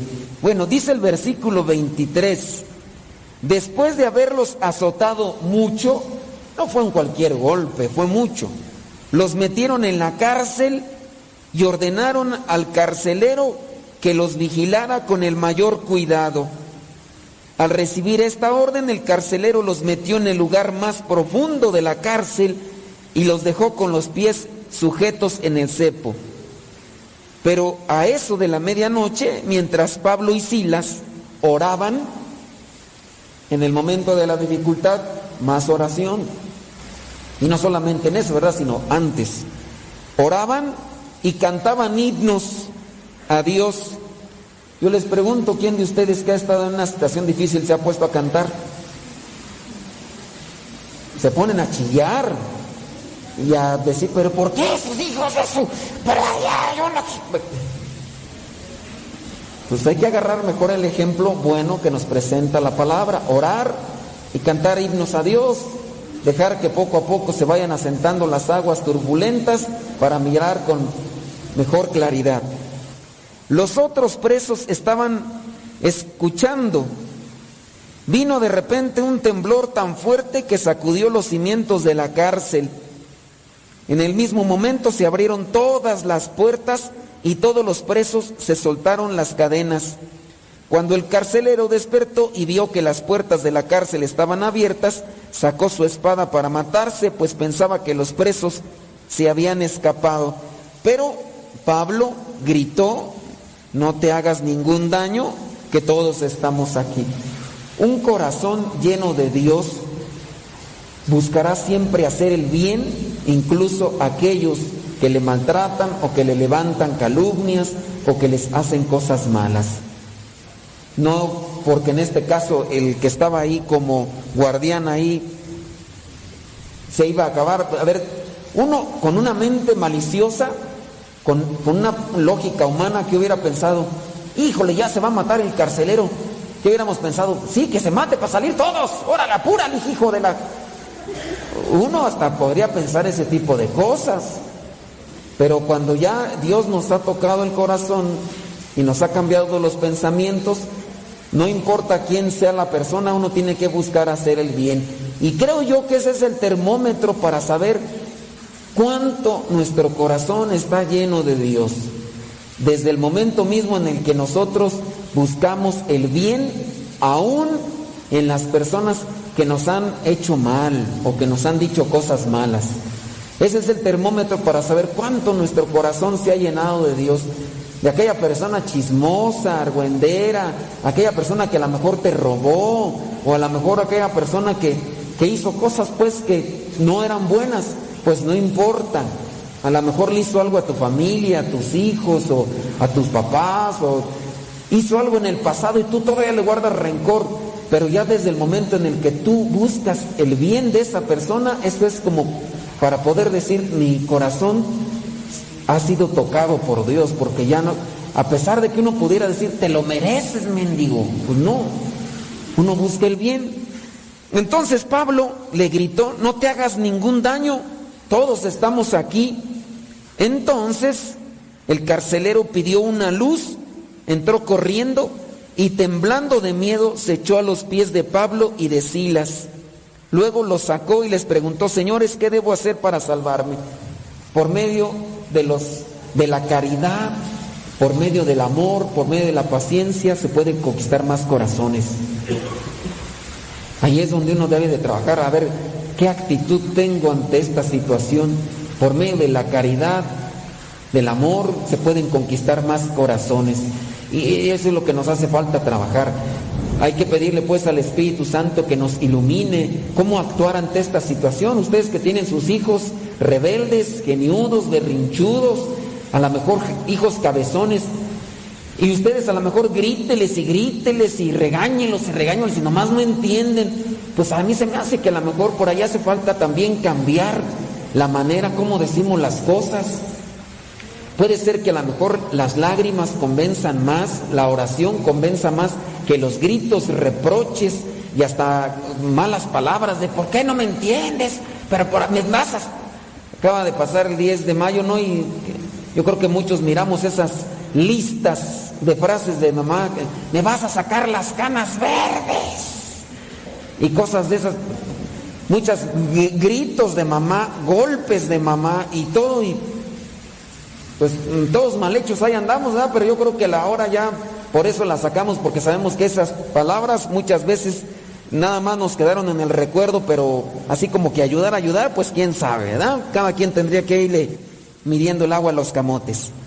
Entonces el carcelero entonces ya dice, luego lo sacó, preguntó, dice, y ellos contestaron, cree en el Señor Jesús y obtendrás la salvación, tú y tu familia. Y les hablaron del mensaje del Señor a él y a todos los que estaban en su casa. A esa misma hora de la noche el carcelero les lavó las heridas y luego él y toda su familia fueron bautizados. Cómo Dios trabaja, pero para que Dios trabaje de esta manera, pues no es algo espontáneo o así tan al vapor. Es Dios que trabaja. Primero en estos hombres, en Pablo, Silas y los demás. Pero también el Espíritu trabaja en las personas que están recibiendo el mensaje. Ayer mirábamos el pasaje, ¿no? De también de esta primera lectura, esta mujer que era vendedora, comerciante, Dios la tocó en su corazón Pidámosle a Dios pues que toque el corazón de aquellos a los que queremos llevarles el mensaje. En este caso el carcelero, que por medio de las cosas que yo diga o que yo haga, Dios le hable y que busquen la salvación. Es un trabajo en común, creo yo, siempre buscar preparar nuestra manera de decir las cosas, pero también que por medio de nuestros actos las personas encuentren el mensaje de Dios. Pues hay que ir disponiendo, no solamente preparar nuestros corazones para este tiempo que ya se acerca de Pentecostés, porque pareciera ser que ya, ya está cerca Pentecostés y vamos a hacer la novena, ¿no? Y ya pasó Pentecostés, olvídate de novena del Espíritu Santo, olvídate del Espíritu Santo, ya no lo invoques, ya, ya acabó, ya pasó Pentecostés. Y pues no, pues eh, la promesa de Jesús es para que el Espíritu Santo esté siempre en nosotros. ¿Cuánto invocamos al Espíritu Santo? Ustedes no tengan miedo de, invocar al Espíritu Santo.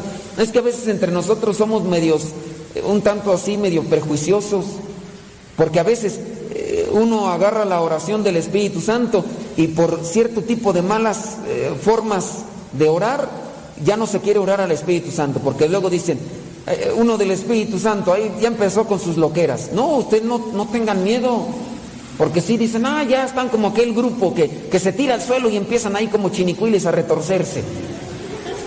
No, pues hay que pedirle al Espíritu Santo la manifestación sin duda interior. Ya, yo no dudo, ¿verdad?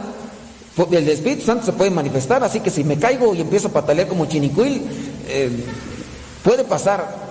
Pasó con un, un conocido que, tengo, renuente para la misa, renuente para la misa. Y un día lo hicieron ir a misa, no, a un retiro, porque sus hijos iban a hacer la primera comunión. No quería ir, pero dijeron, si no vienen los papás, a los hijos no les van a dar la primera comunión. Entonces fue obligado. Entonces llegó al retiro, escuchó los temas de mala gana, pero pues al final escuchó y al final dijo el padre, a ver, todos los papás, padrinos, pónganse de rodillas, les voy a hacer la imposición de manos para invocar el Espíritu Santo. Y llegó con aquel señor, y aquel señor, en cuanto le pusieron las manos en la cabeza, dice que sintió como un fuego, así como calor, se cayó el señor, de rato despertó y toda la gente lo estaba rodeando, dijo, ¡Ora! Pero el Señor así sintió mucho fuego. Uy, cuando se levantó el Señor, chille y chille. Y la señora le decía, ¿qué le hicieron a mi esposo? ¿Qué le hicieron? El Señor se convirtió, ya después empezó a ir a misa, y ya después ya hasta se confesó, y miren, ya por ahí anda caminando el Señor. O sea que yo no dudo de que el Espíritu Santo si se manifieste, más que no hay que ser exagerados como a veces algunos de así le exageran. Pero no tengamos miedo al invocar al Espíritu Santo porque Él hace muchas cosas buenas, nada más que a veces nosotros nos resistimos para que Él actúe. Que el Espíritu Santo trabaje si nosotros le dejamos trabajar y que sea sobre todo para alcanzar la santidad y ayudar a los demás.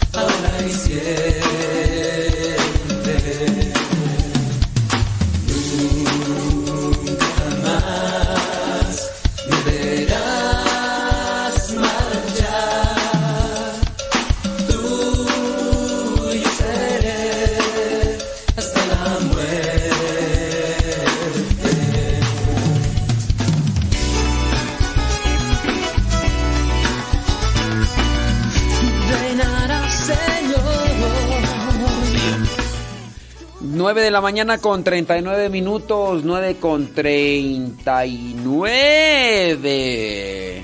Hoy día... Bi, bi, bi, bi, bi,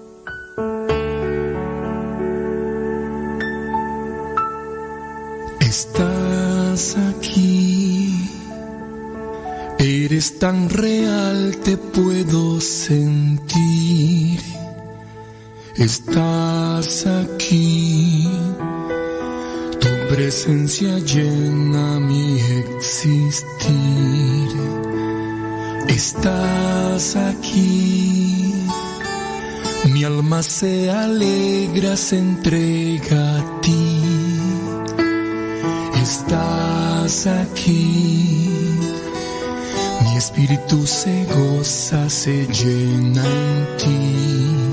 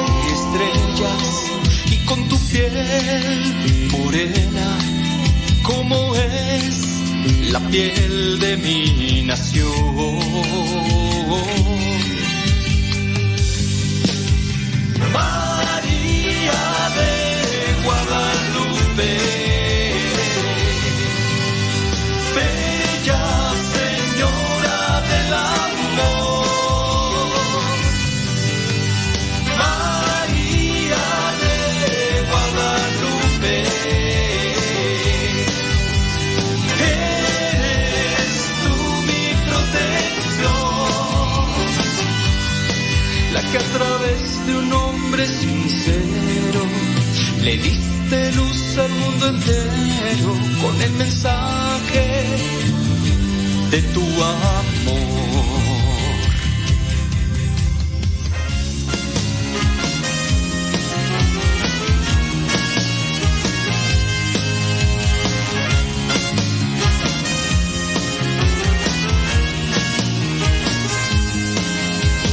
He aquí la esclava del Señor.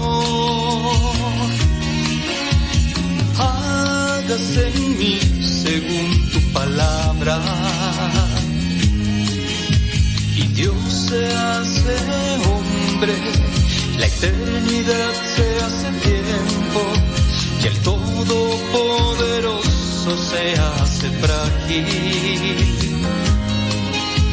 Y Dios empieza la prodigiosa aventura de ser un hombre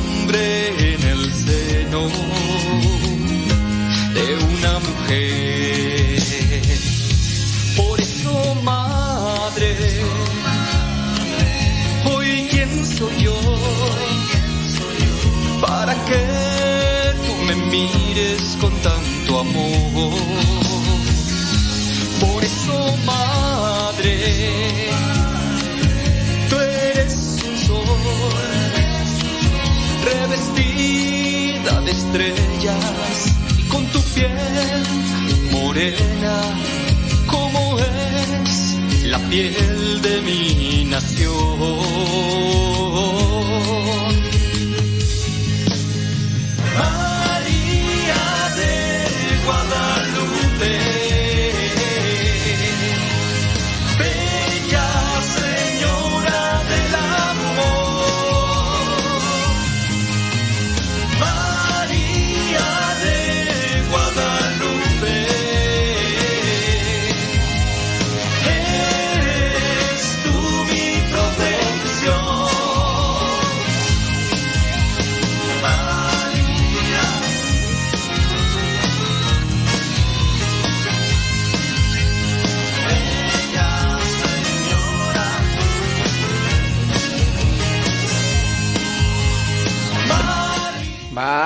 María Purísima, dice por acá una persona. Un consejo. Muy bien.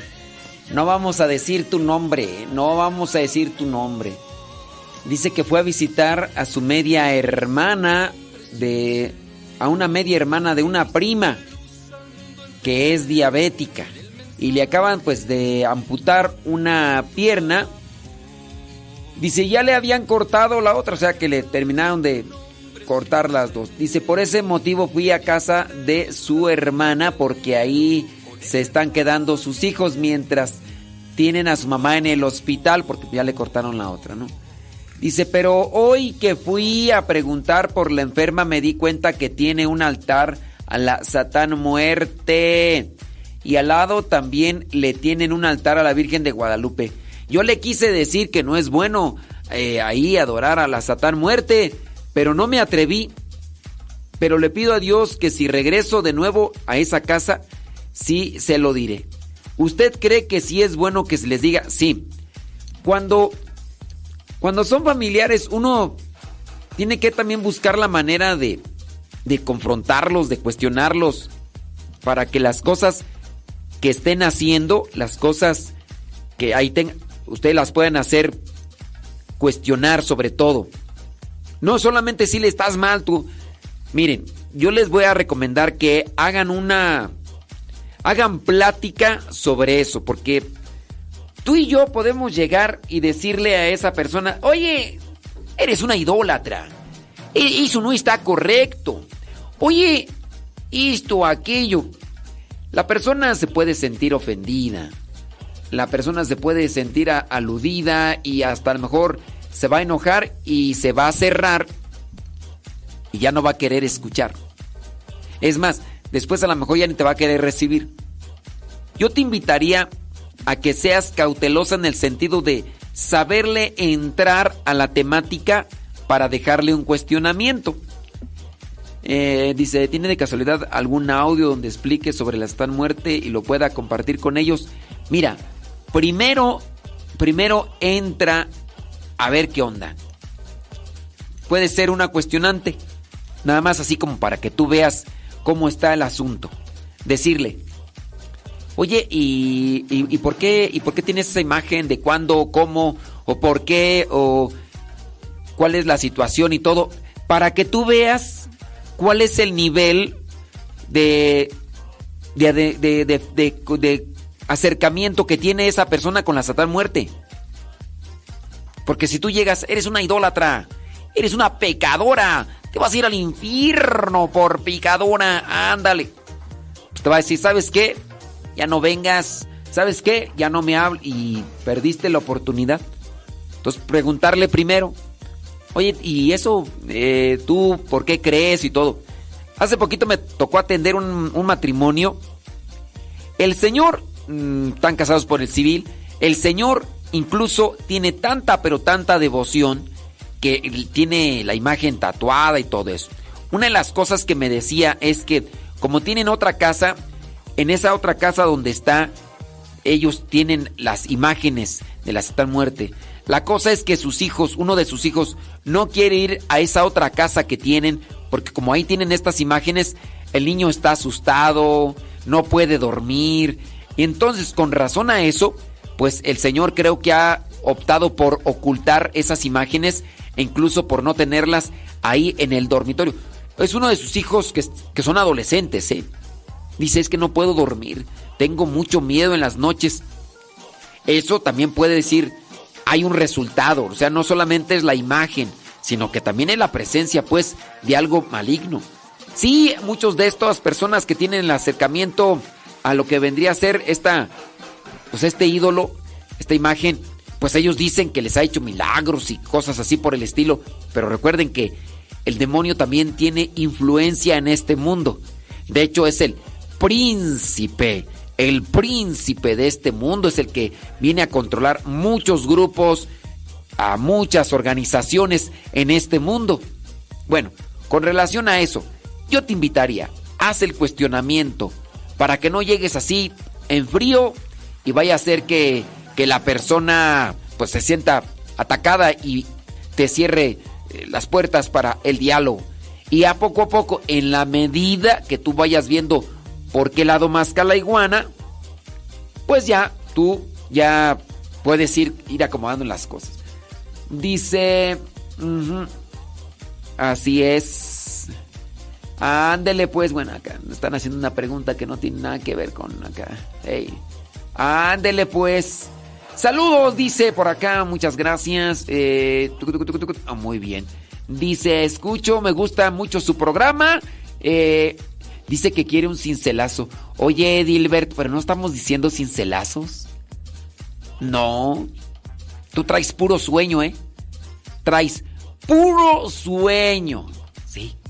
Ustedes, o, ya, a lo mejor yo ando medio dormido y...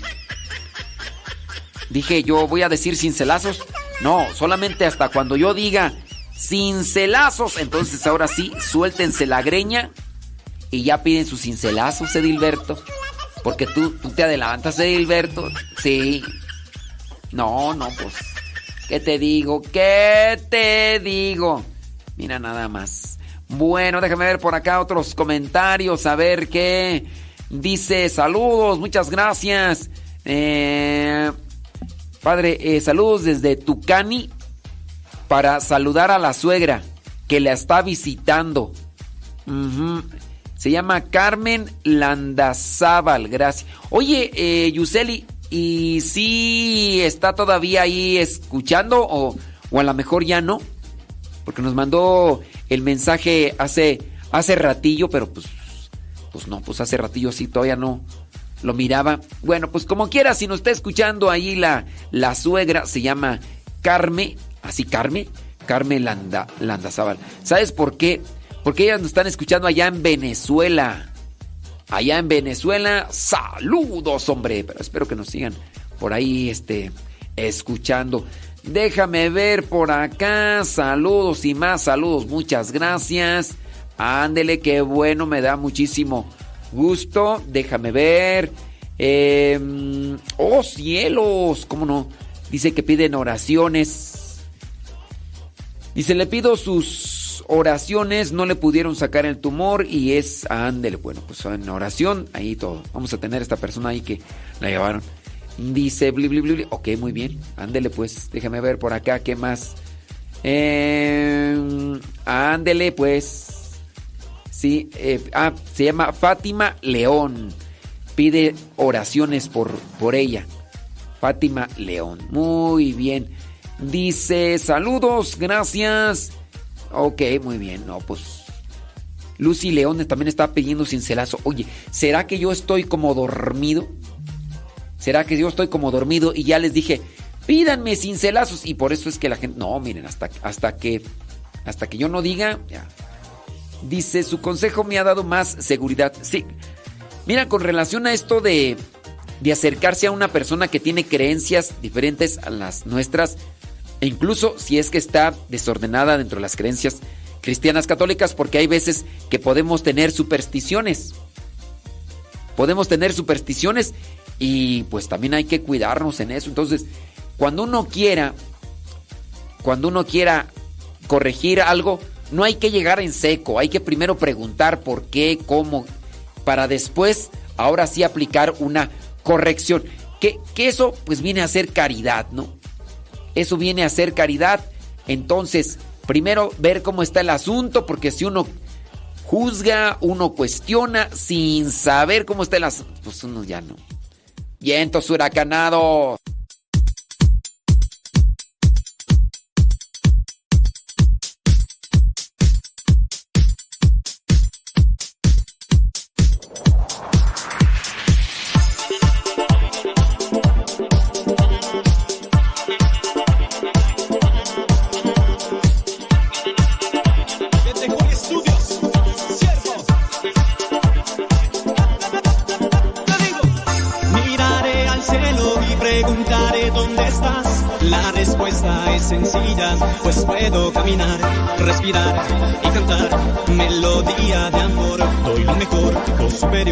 Que viva siempre el amor.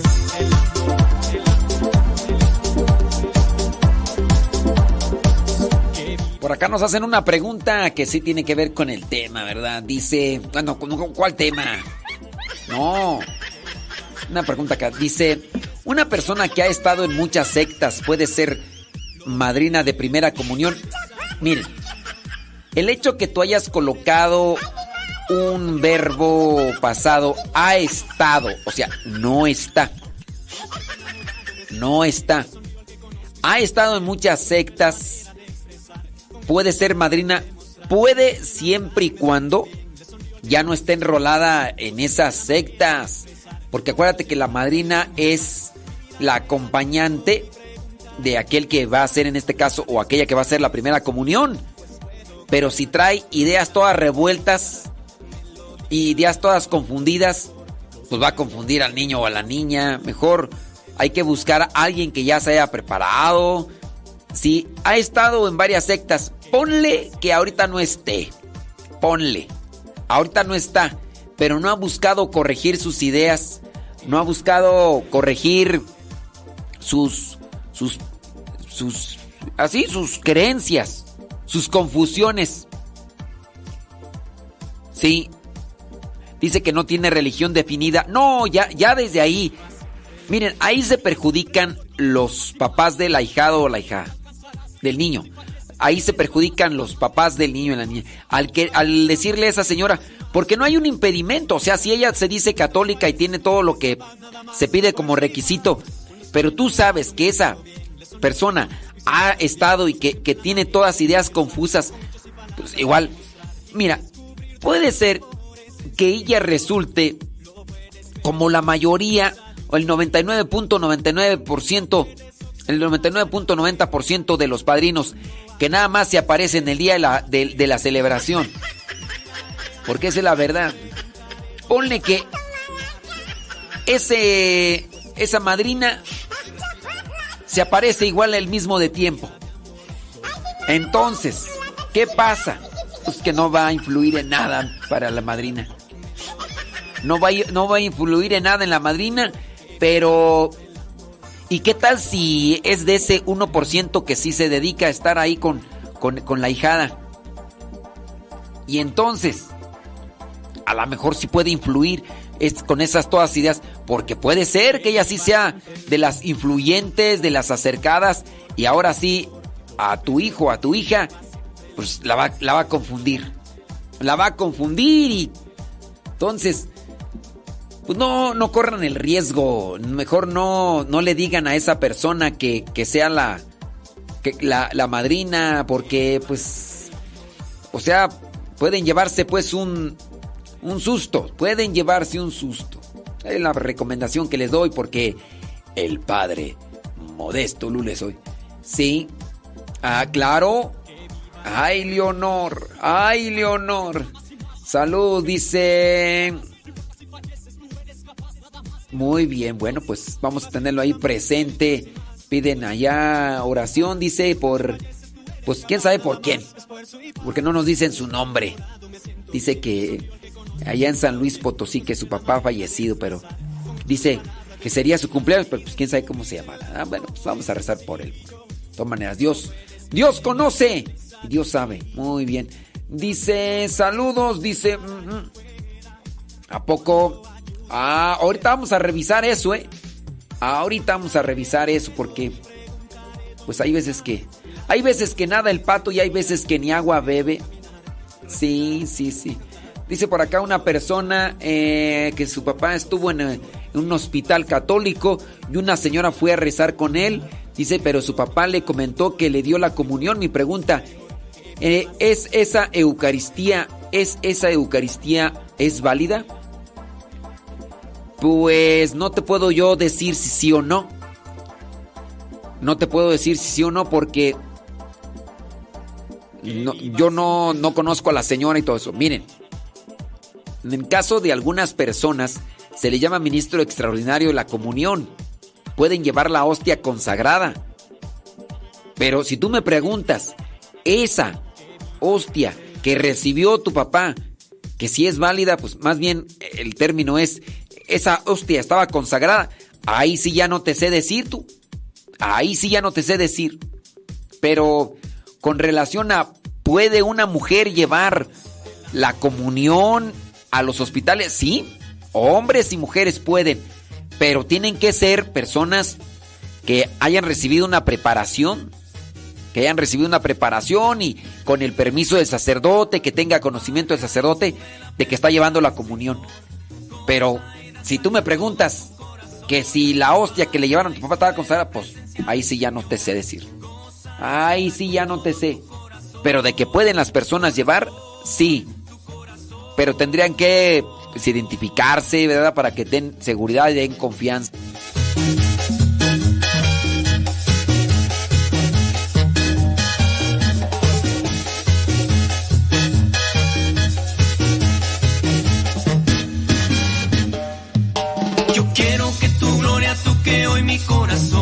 Que cubras con tu palma todo mi cuerpo, Señor. Y cuando retires tu mano, mi Señor, tu espalda yo veré y te seguiré, Señor, Señor, Señor. Baja y sube la presencia del Señor, goza y danza con todo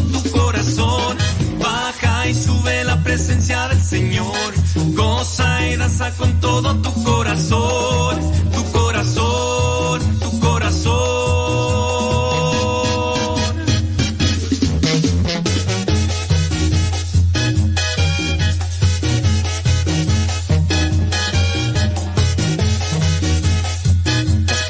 Preguntan que si una persona que ha apostatado o se ha salido de la iglesia católica puede ser padrino. Pues no.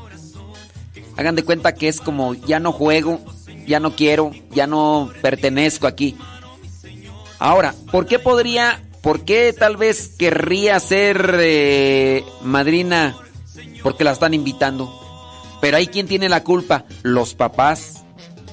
Ahí la culpa la tienen los papás por estar buscando a esa persona.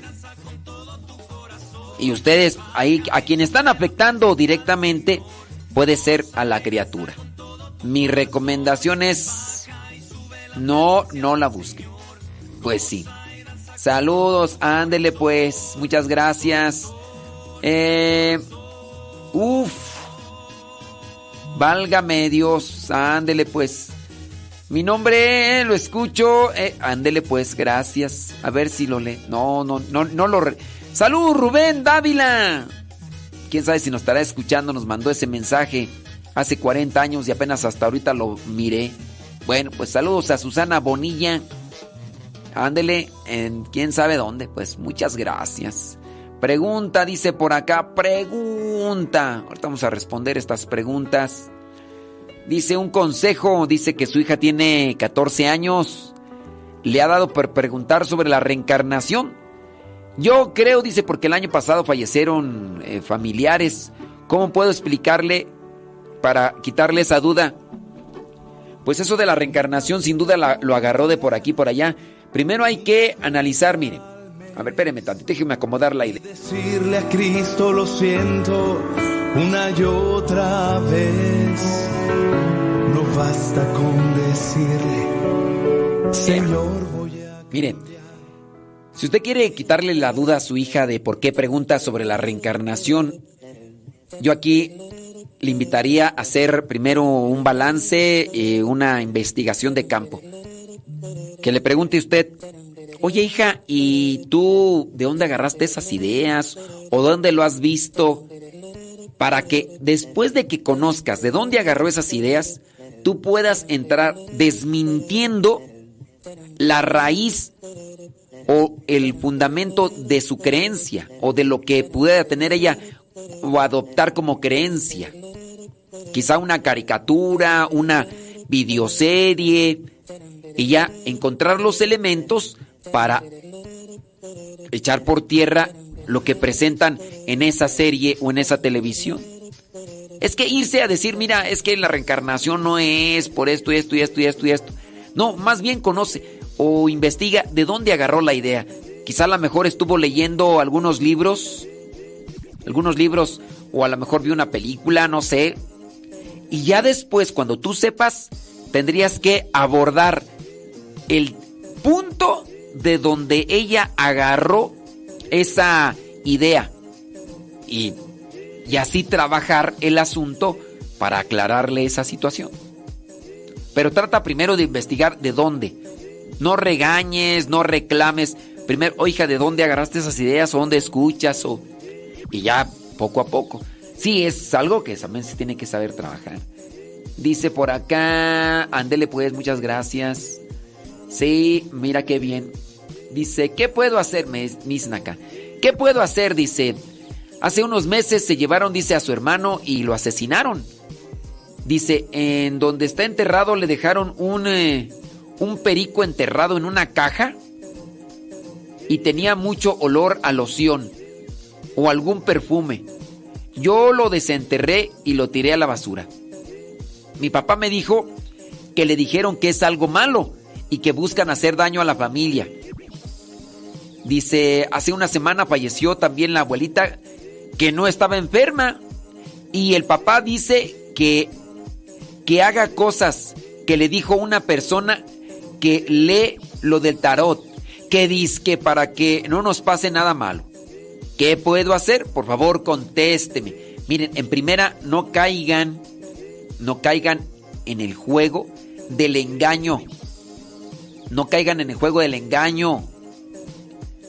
Eh, cuando las personas se dedican a hacer este tipo de brujerías, de amarres y todo, tratan de infundir miedo.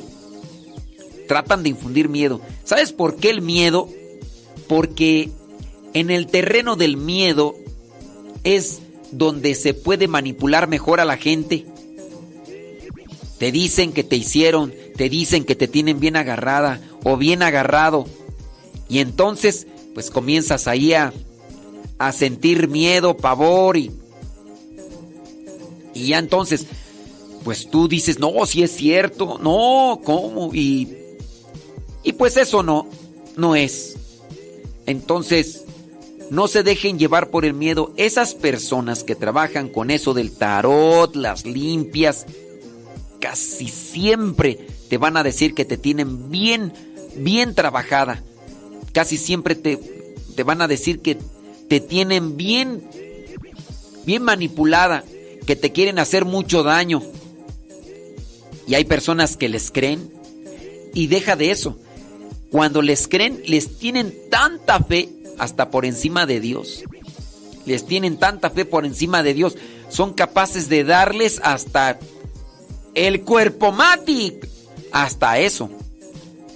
Porque les dicen, danos, danos dinero, danos tanto, tanto, tanto. Y se los dan. Pero es porque les infunden miedo. Aunque hagan ese tipo de cosas estas mismas personas, porque a veces lo pueden hacer para enganchar, mira, esas personas se van a través del engaño. Ven ahí en el cementerio a ver qué familias van seguido. Entonces van y hacen un trabajito en una tumba después para que la persona que va le dé curiosidad de sacar algo ahí y vean que le hicieron un trabajo. Va a llegar otra persona, mire lo que le acaban de hacer, yo le ayudo yo tengo la manera de, de, sacarlo de esa situación porque a usted le van a hacer mucho daño, a usted le tienen mucha envidia. Entonces no caigan en el juego del engaño ni en el juego de, la, de dominar con el miedo. Porque esos fulanos siempre harán eso, sembrarte miedo para manipularte mejor. No, no hagan eso así lo hayan, haya, sido lo que haya sido en el caso de, de tu hermano y hayan encontrado, agárrense de Dios, agárrense de los sacramentos y, y adelante caminando.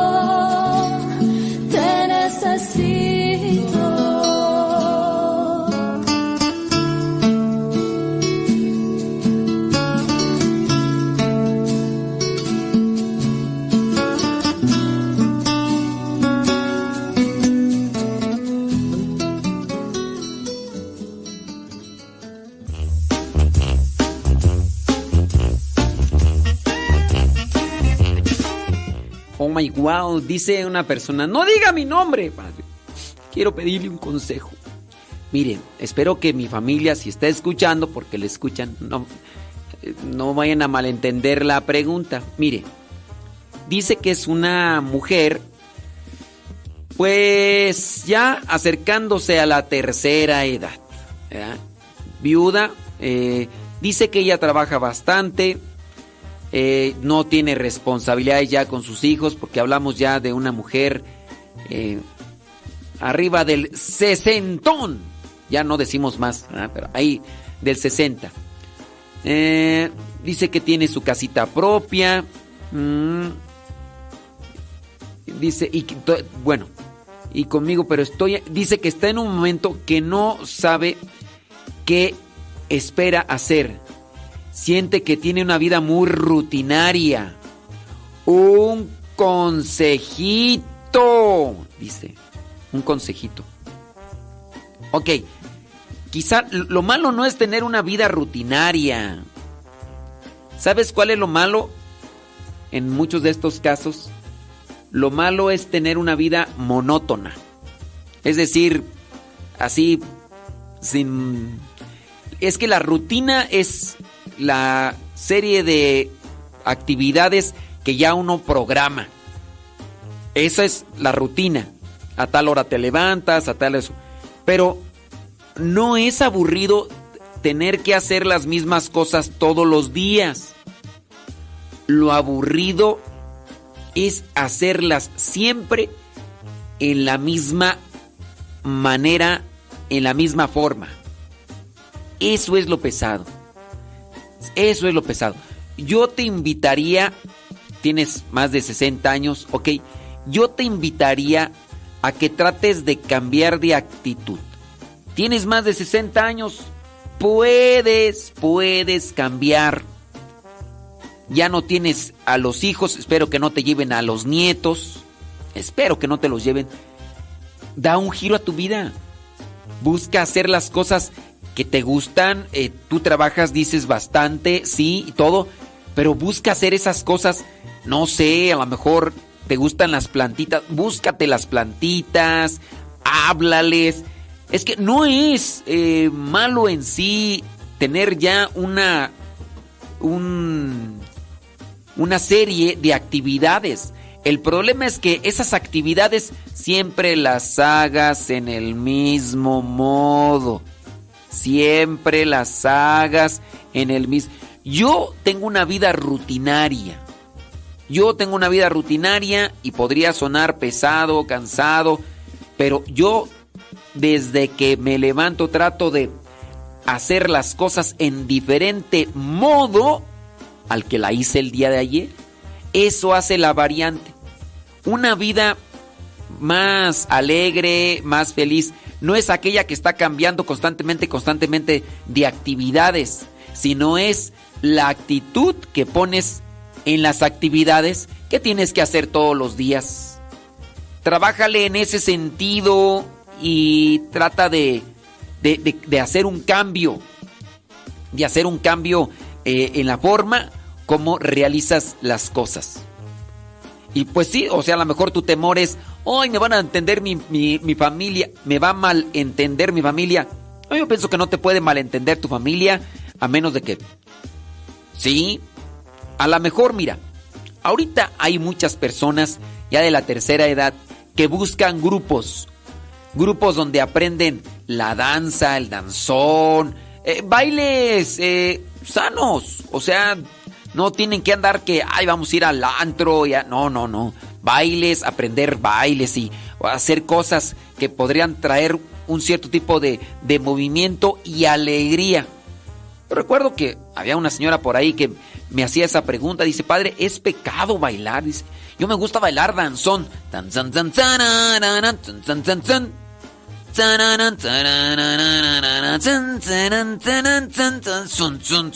O sea, claro, dice, no lo hago con una intención de conocer a personas, no lo hago con una intención de querer tener un contacto con... No, dice, yo lo hago porque me gusta.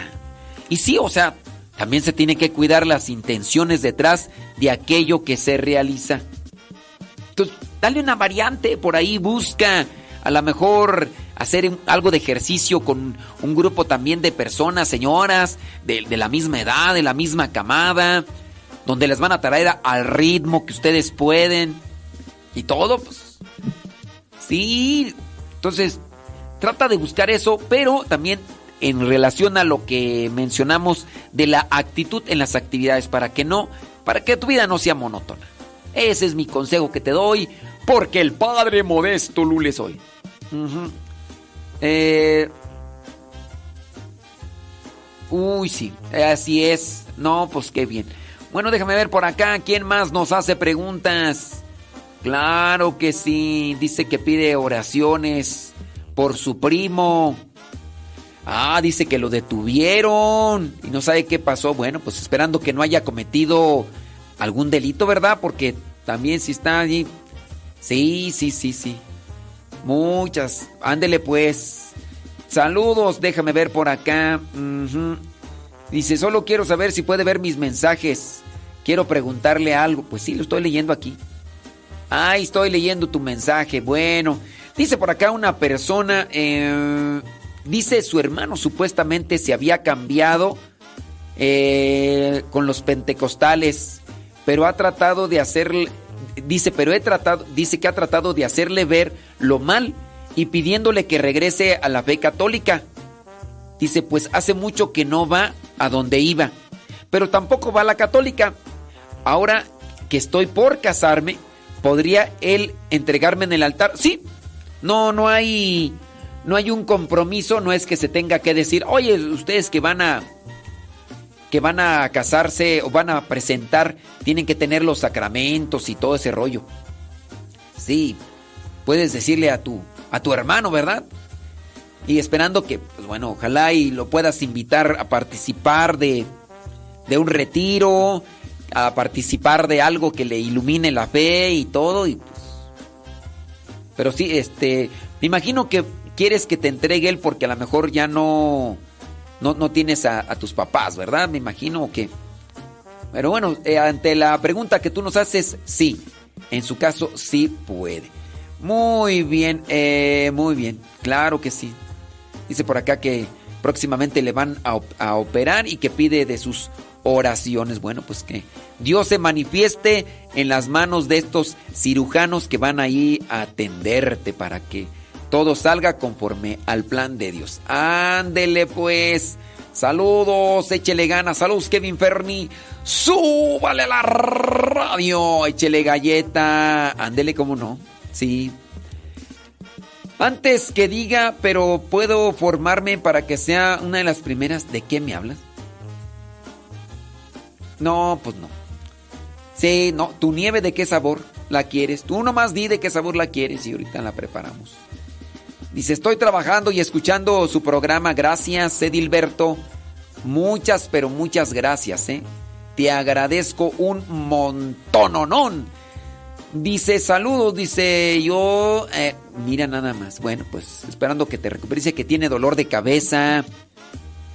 Eh, ah, bueno, pues esperando que te recuperes, hombre, y espero que... Sí, hay que, hay que buscar siempre cuidarse esos dolorcillos de cabeza y saber cuál es la raíz, ¿eh? Sí, para cuidarse. Dice, me puse a lavar.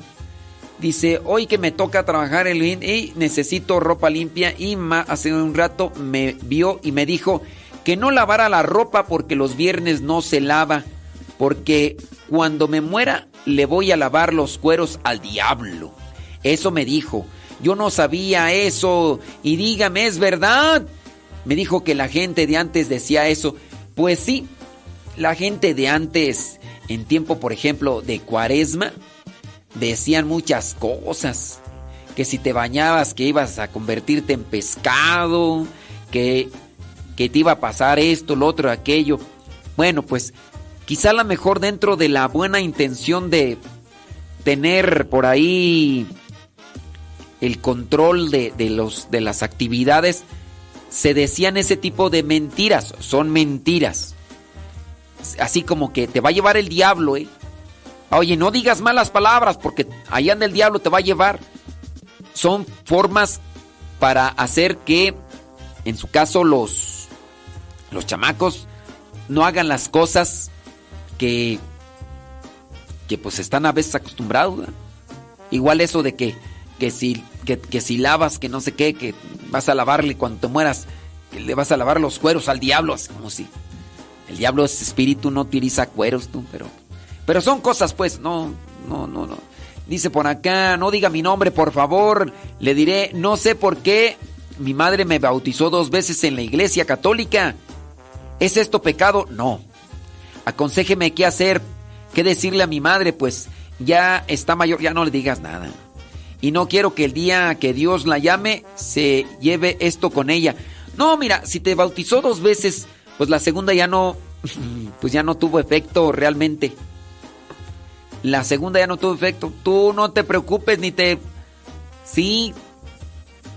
Ajá, no, tú no, no te preocupes y, no la angusties ya si tu mamá es grande de edad y quién sabe por a veces pues, podrían haber hecho eso por, por descuido. También el descuido es por parte de aquellos que están al frente de la iglesia como servidores para pedir todos los requisitos porque pues ellos hubieran ellos hubieran preguntado, a ver, por eso es que se piden los documentos para que no sucedan ese tipo de cosas, pero pues pero no, si tu mamá ya es grande ya no hay nada, no eso no es pecado, hombre.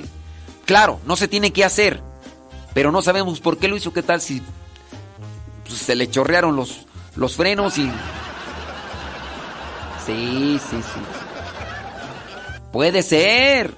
Sí, pues es que de repente uno no se da cuenta y hay es que enfermedades que se vienen ahí en el cuerpo y, y haces lo que no tendrías que hacer y, y todo, pues sí. No, pero yo, yo, yo, yo diría, no, no le digas ya nada a tu mamá, ya mejor déjalo así, al cabo de todas maneras, esto no te afecta ni te perjudica en tu vida sacramental.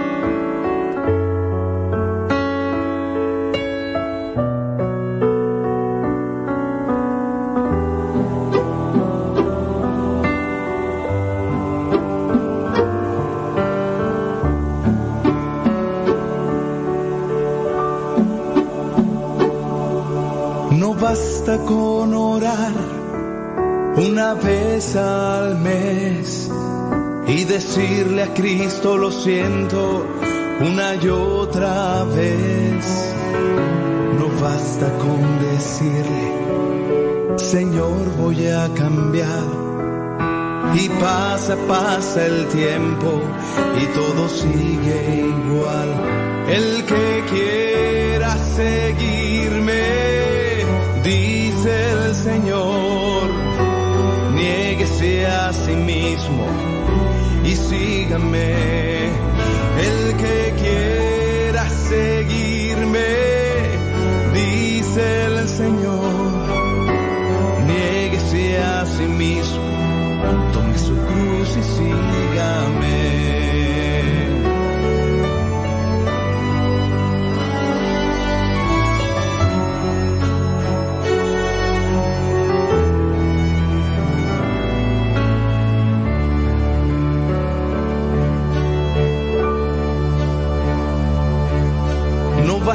con creer que Él nos ama tanto, que nos quiere como somos, sin pedir un cambio.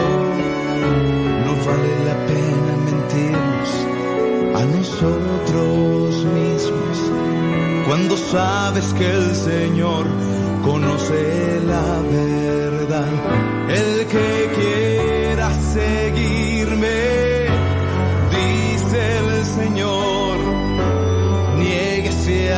mismo y sígame. El que quiera seguirme, dice el Señor, niéguese a sí mismo, tome su cruz y sígame.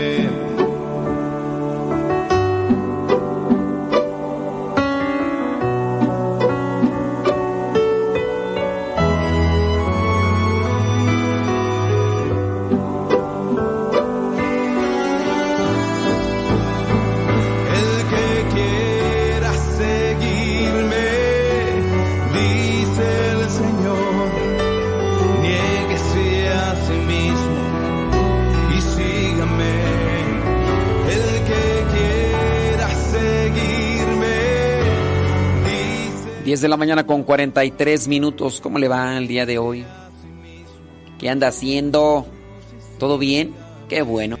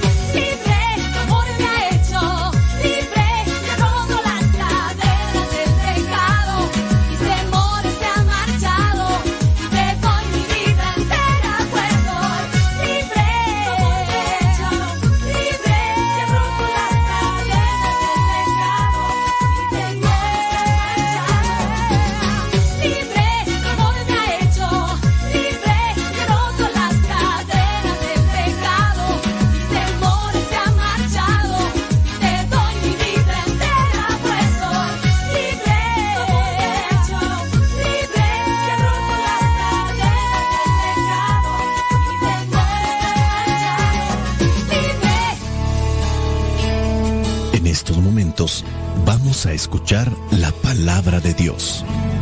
Dispón tu corazón para que el mensaje llegue hasta lo más profundo de tu ser.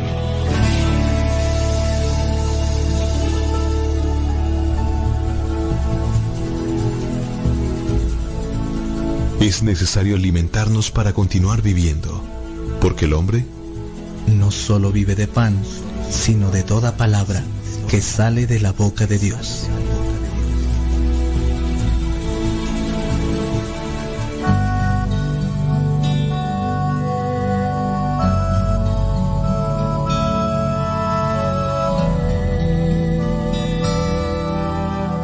El Evangelio que la iglesia nos propone para el día de hoy corresponde a Mateo capítulo 5, versículos del 20 al 26. Porque les digo a ustedes que si no superan a los maestros de la ley y a los fariseos en hacer lo que es justo ante Dios, nunca entrarán en el reino de los cielos. Ustedes han oído que a sus antepasados se les dijo, no mates, pues el que mate será condenado. Pero yo les digo que cualquiera que se enoje con su hermano será condenado. Al que insulte a su hermano, lo juzgará la Junta Suprema. Y el que injurie gravemente a su hermano, se hará merecedor del fuego del infierno. Así que, si al llevar tu ofrenda al altar, te acuerdas de que tu hermano tiene algo contra ti, deja tu ofrenda allí mismo, delante del altar, y ve primero a ponerte en paz con tu hermano. Entonces podrás volver al altar y presentar tu ofrenda. Si alguien te lleva a juicio, ponte de acuerdo con él mientras todavía estés a tiempo para que no te entregue al juez, porque si no, el juez te entregará a los guardias y te meterán en la cárcel. Te aseguro que no saldrás de allí hasta que pagues el último centavo. Palabra de Dios. Te alabamos, Señor. Muchos de nosotros, sin darnos cuenta, en ocasiones estamos imitando a alguien, no de forma voluntaria. Hemos visto algo que nos agrada y a veces sin darnos cuenta estamos siguiendo cierto tipo de modelos, cierto tipo de prácticas y nos van marcando. En ocasiones puede ser personas muy cercanas. A veces la gente nos dice, le haces como tu papá en ciertas acciones que uno a veces tiene, ya sea al hablar o al caminar. También nosotros a veces vamos adoptando cierto tipo de modos de actuar en artistas, personas que son populares ya sea porque escriben o cualquier otra cuestión. En las cuestiones de fe no estamos distanciados con eso, ya que en algunos momentos miramos a alguien y le admiramos por lo que hace o por cómo es, que quisiéramos tener esas características o ser como esa persona. Yo todavía me acuerdo de aquellos años cuando comenzaba a acercarme a la iglesia y participar. Miraba a un joven de mi edad, monaguillo, con una piedad tan grande, pero también al mismo tiempo con una disponibilidad y generosidad para poder servir en lo que se le presentara en el camino. En parte yo quería tener los mismos conocimientos sobre la liturgia para poder servir y quería estar en una situación también para poder ayudar las cosas de la iglesia. Pero me comenzaba a acercar a misa y no me era sencillo, además de que soy una persona bastante tímida, aunque ustedes no lo crean. Ahora ya no me cuesta tanto, pero antes me costaba mucho acercarme y pedir informes sobre cualquier situación, y eso era sin duda lo que también me limitaba. Ahora ya en otra circunstancia me doy cuenta que también nosotros, a pesar de que estamos grandes de edad y también con una vocación, nosotros también podemos determinar la actitud de ciertas personas dentro de la iglesia a las cuales podemos admirar. Pero también debemos de ser inteligentes, astutos, para darnos cuenta que de ciertas personas podemos tomar algo en esencial.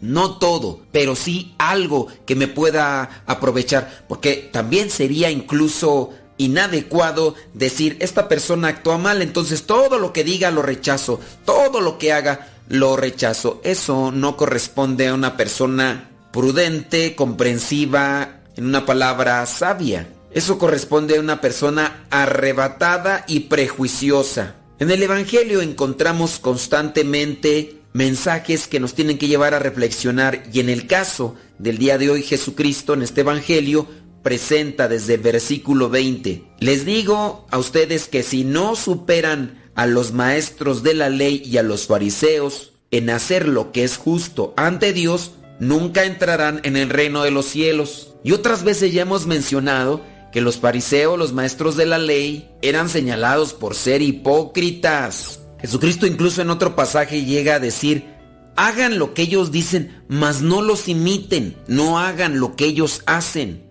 Y ahora en este pasaje dice, ustedes tienen que superarlos a ellos en hacer lo que es justo. Porque muy rezanderos, muy de iglesia, muy de muchas devociones, pero ¿y en la justicia cómo andamos? En nuestras acciones ¿Somos realmente coherentes? Ya antes se había señalado de aquella generación malvada que pedía una señal milagrosa a Jesús. Se portaban mal, pero aún así le piden a Dios que haga milagros. Eso es contrario. Dios bendice al que se porta bien. Si nosotros nos decimos cristianos, debemos de actuar como tal. Y ahora en este Evangelio se presenta algo que es fuerte. Es cuestión de analizarlo. Versículo 21. Ustedes han oído que a sus antepasados se les dijo, no mates, pues el que mate será condenado. Pero yo les digo que cualquiera que se enoje con su hermano será condenado. Aquí nos está hablando sobre los comportamientos. Ciertamente cuando el enojo nos domina, cometemos tonteras, cometemos cosas de las cuales después nos arrepentimos. Dice, al que insulte a su hermano, lo juzgará la Junta Suprema. El que injurie gravemente a su hermano será merecedor del fuego del infierno. Veamos pues que el enojo nos puede llevar a decir cosas y también a hacer cosas malas, a decir y hacer cosas malas. Con estos versículos también podemos sacar una conclusión. Dios nos va a juzgar conforme a lo que hablemos. En este caso, si hablamos bien, edificamos. Si hablamos mal, destruimos, derrumbamos. Con los chismes, las calumnias, las burlas, el bullying. El hablar compromete, el hablar puede animar. Actualmente hay muchas personas que quedan lastimadas no por lo que les hablan, pero sí por lo que les dicen. Vemos en las redes sociales, comienza a atacarse a una persona en específico y la persona queda prácticamente destruida, con los ánimos por los suelos. E incluso hay algunos que por el constante ataque en las redes sociales pudieran pensar en lo fatal. No es propiamente entonces lo que hablamos, sino incluso lo que expresamos en las palabras. Quedémonos con esta idea. Debemos de hacer lo justo ante Dios. No nos debemos de conformar con rezar o estar solamente en la iglesia o, traer rosarios y escapularios. Dios también nos va a juzgar conforme a lo que hablamos. Insultar. Evitemos insultar, injuriar, mentir, calumniar. Dios nos va a juzgar también de lo que hablamos, de lo que escribimos. Y eso me tiene que llevar a mí a pensar lo que he dicho, lo que he escrito, ha iluminado, ha edificado o ha desmoralizado a una persona o hemos destruido la vida de una persona. Con tus hijos, tú que estás casado, ¿cómo les hablas? Eres un tonto, eres un inútil, eres un bueno para nada. Eso desmoraliza, ofende, humilla. ¿Cómo tratas a tu esposa? ¿Cómo tratas a tu esposo? ¿Cómo tratas a tus padres ancianos? ¿Cómo tratas a los demás compañeros de trabajo? Analicemos nuestra forma de hablar, lo que escribimos, el tono, cómo decimos las cosas. Porque también de eso Dios nos va a juzgar. La bendición de Dios Todopoderoso, Padre, Hijo y Espíritu Santo, descienda sobre tu vida y te acompañe siempre. Nos escuchamos en la próxima, si Dios no dice otra cosa. Y los invitamos para que también nos sigan en las redes sociales. Estamos ahí en Spotify, para los que quieran escuchar ahí el Evangelio, en iTunes. También estamos en Twitter y en Instagram, en Facebook y en nuestro canal de YouTube con videos. En nuestro canal de YouTube con videos de las homilías que a veces tenemos aquí en la capilla, las subimos ahí. En nuestro canal de Twitter dejamos mensajes, Instagram, imágenes, Facebook, por si nos quieren seguir. Se despide su servidor y amigo el Padre Modesto Lule de los misioneros servidores de la palabra. Nos siguen en las redes sociales así, Modesto Lule. Modesto Lule. Y ahí nos mandan algún mensajito y buscamos la manera de responderles.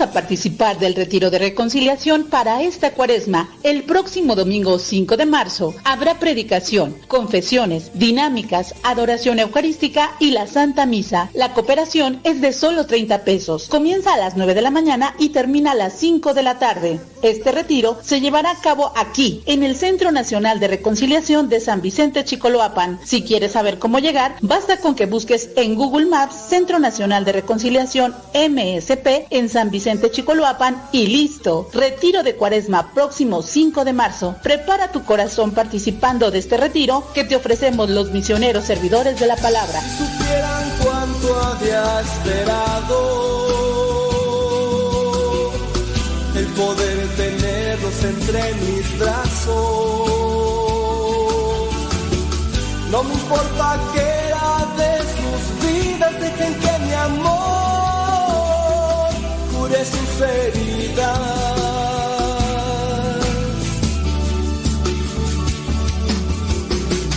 Que se alegren los cielos y la tierra.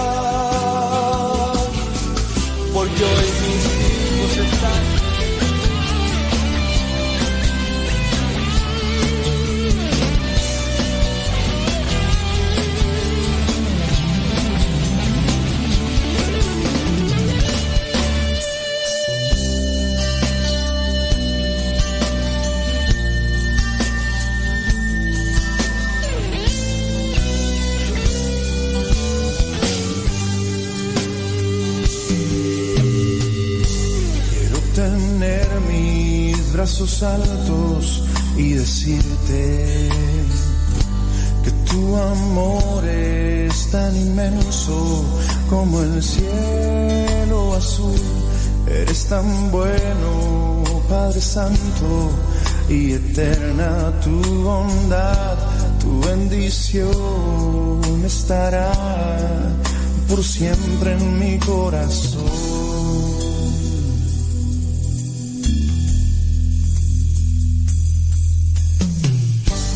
Quiero tener mis brazos altos y decirte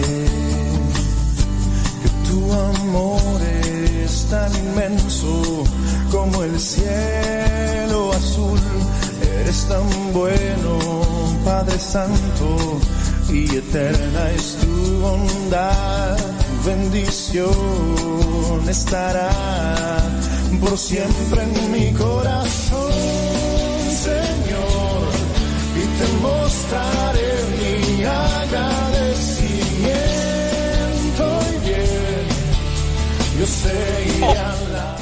Ya nos damos de Facebook y de YouTube. ¿Le gusta quedarse acá con nosotros en Radio Cepa? Ándele, es viernes. Dicen que los viernes es viernes y el cuerpo lo sabe. Ahí se queda grabado el programa en YouTube, Modesto Radio. Posteriormente se estará subiendo a Spotify, iTunes, en Google Podcast, Modesto Radio. De hecho, ahí están todos los programas. Bueno, muchos, pero muchos programas. En Google Podcast es una aplicación que tú descargas en tu celular. Se llama Google Podcast. Ya después buscas Modesto Radio y ahí puedes tú descargar todos los programas que están ahí y esos los puedes volver a escuchar cuando, pues cuando tú quieras, cuando no tengas internet. Así de sencillito. Se llama la aplicación Google Podcast y ahí se suben también porque pues si tú quieres escucharlo por el YouTube, pues de ahí sí necesitas datos, ¿no? Ahí sí necesitas internet. Ahí necesitas internet. Pero igual si no tienes internet y pero ya descargaste ya descargaste los los eh, los programas, pues bueno, ahí ya de volada lo puedes escuchar. Muchas gracias. Dios les bendiga. Sigamos acá con la buena música, los buenos comentarios acá en Radio Sepa. Su, súbale a la radio, súbale a la radio, ándale, súbale. Hay lugares, hay lugares, hay lugares.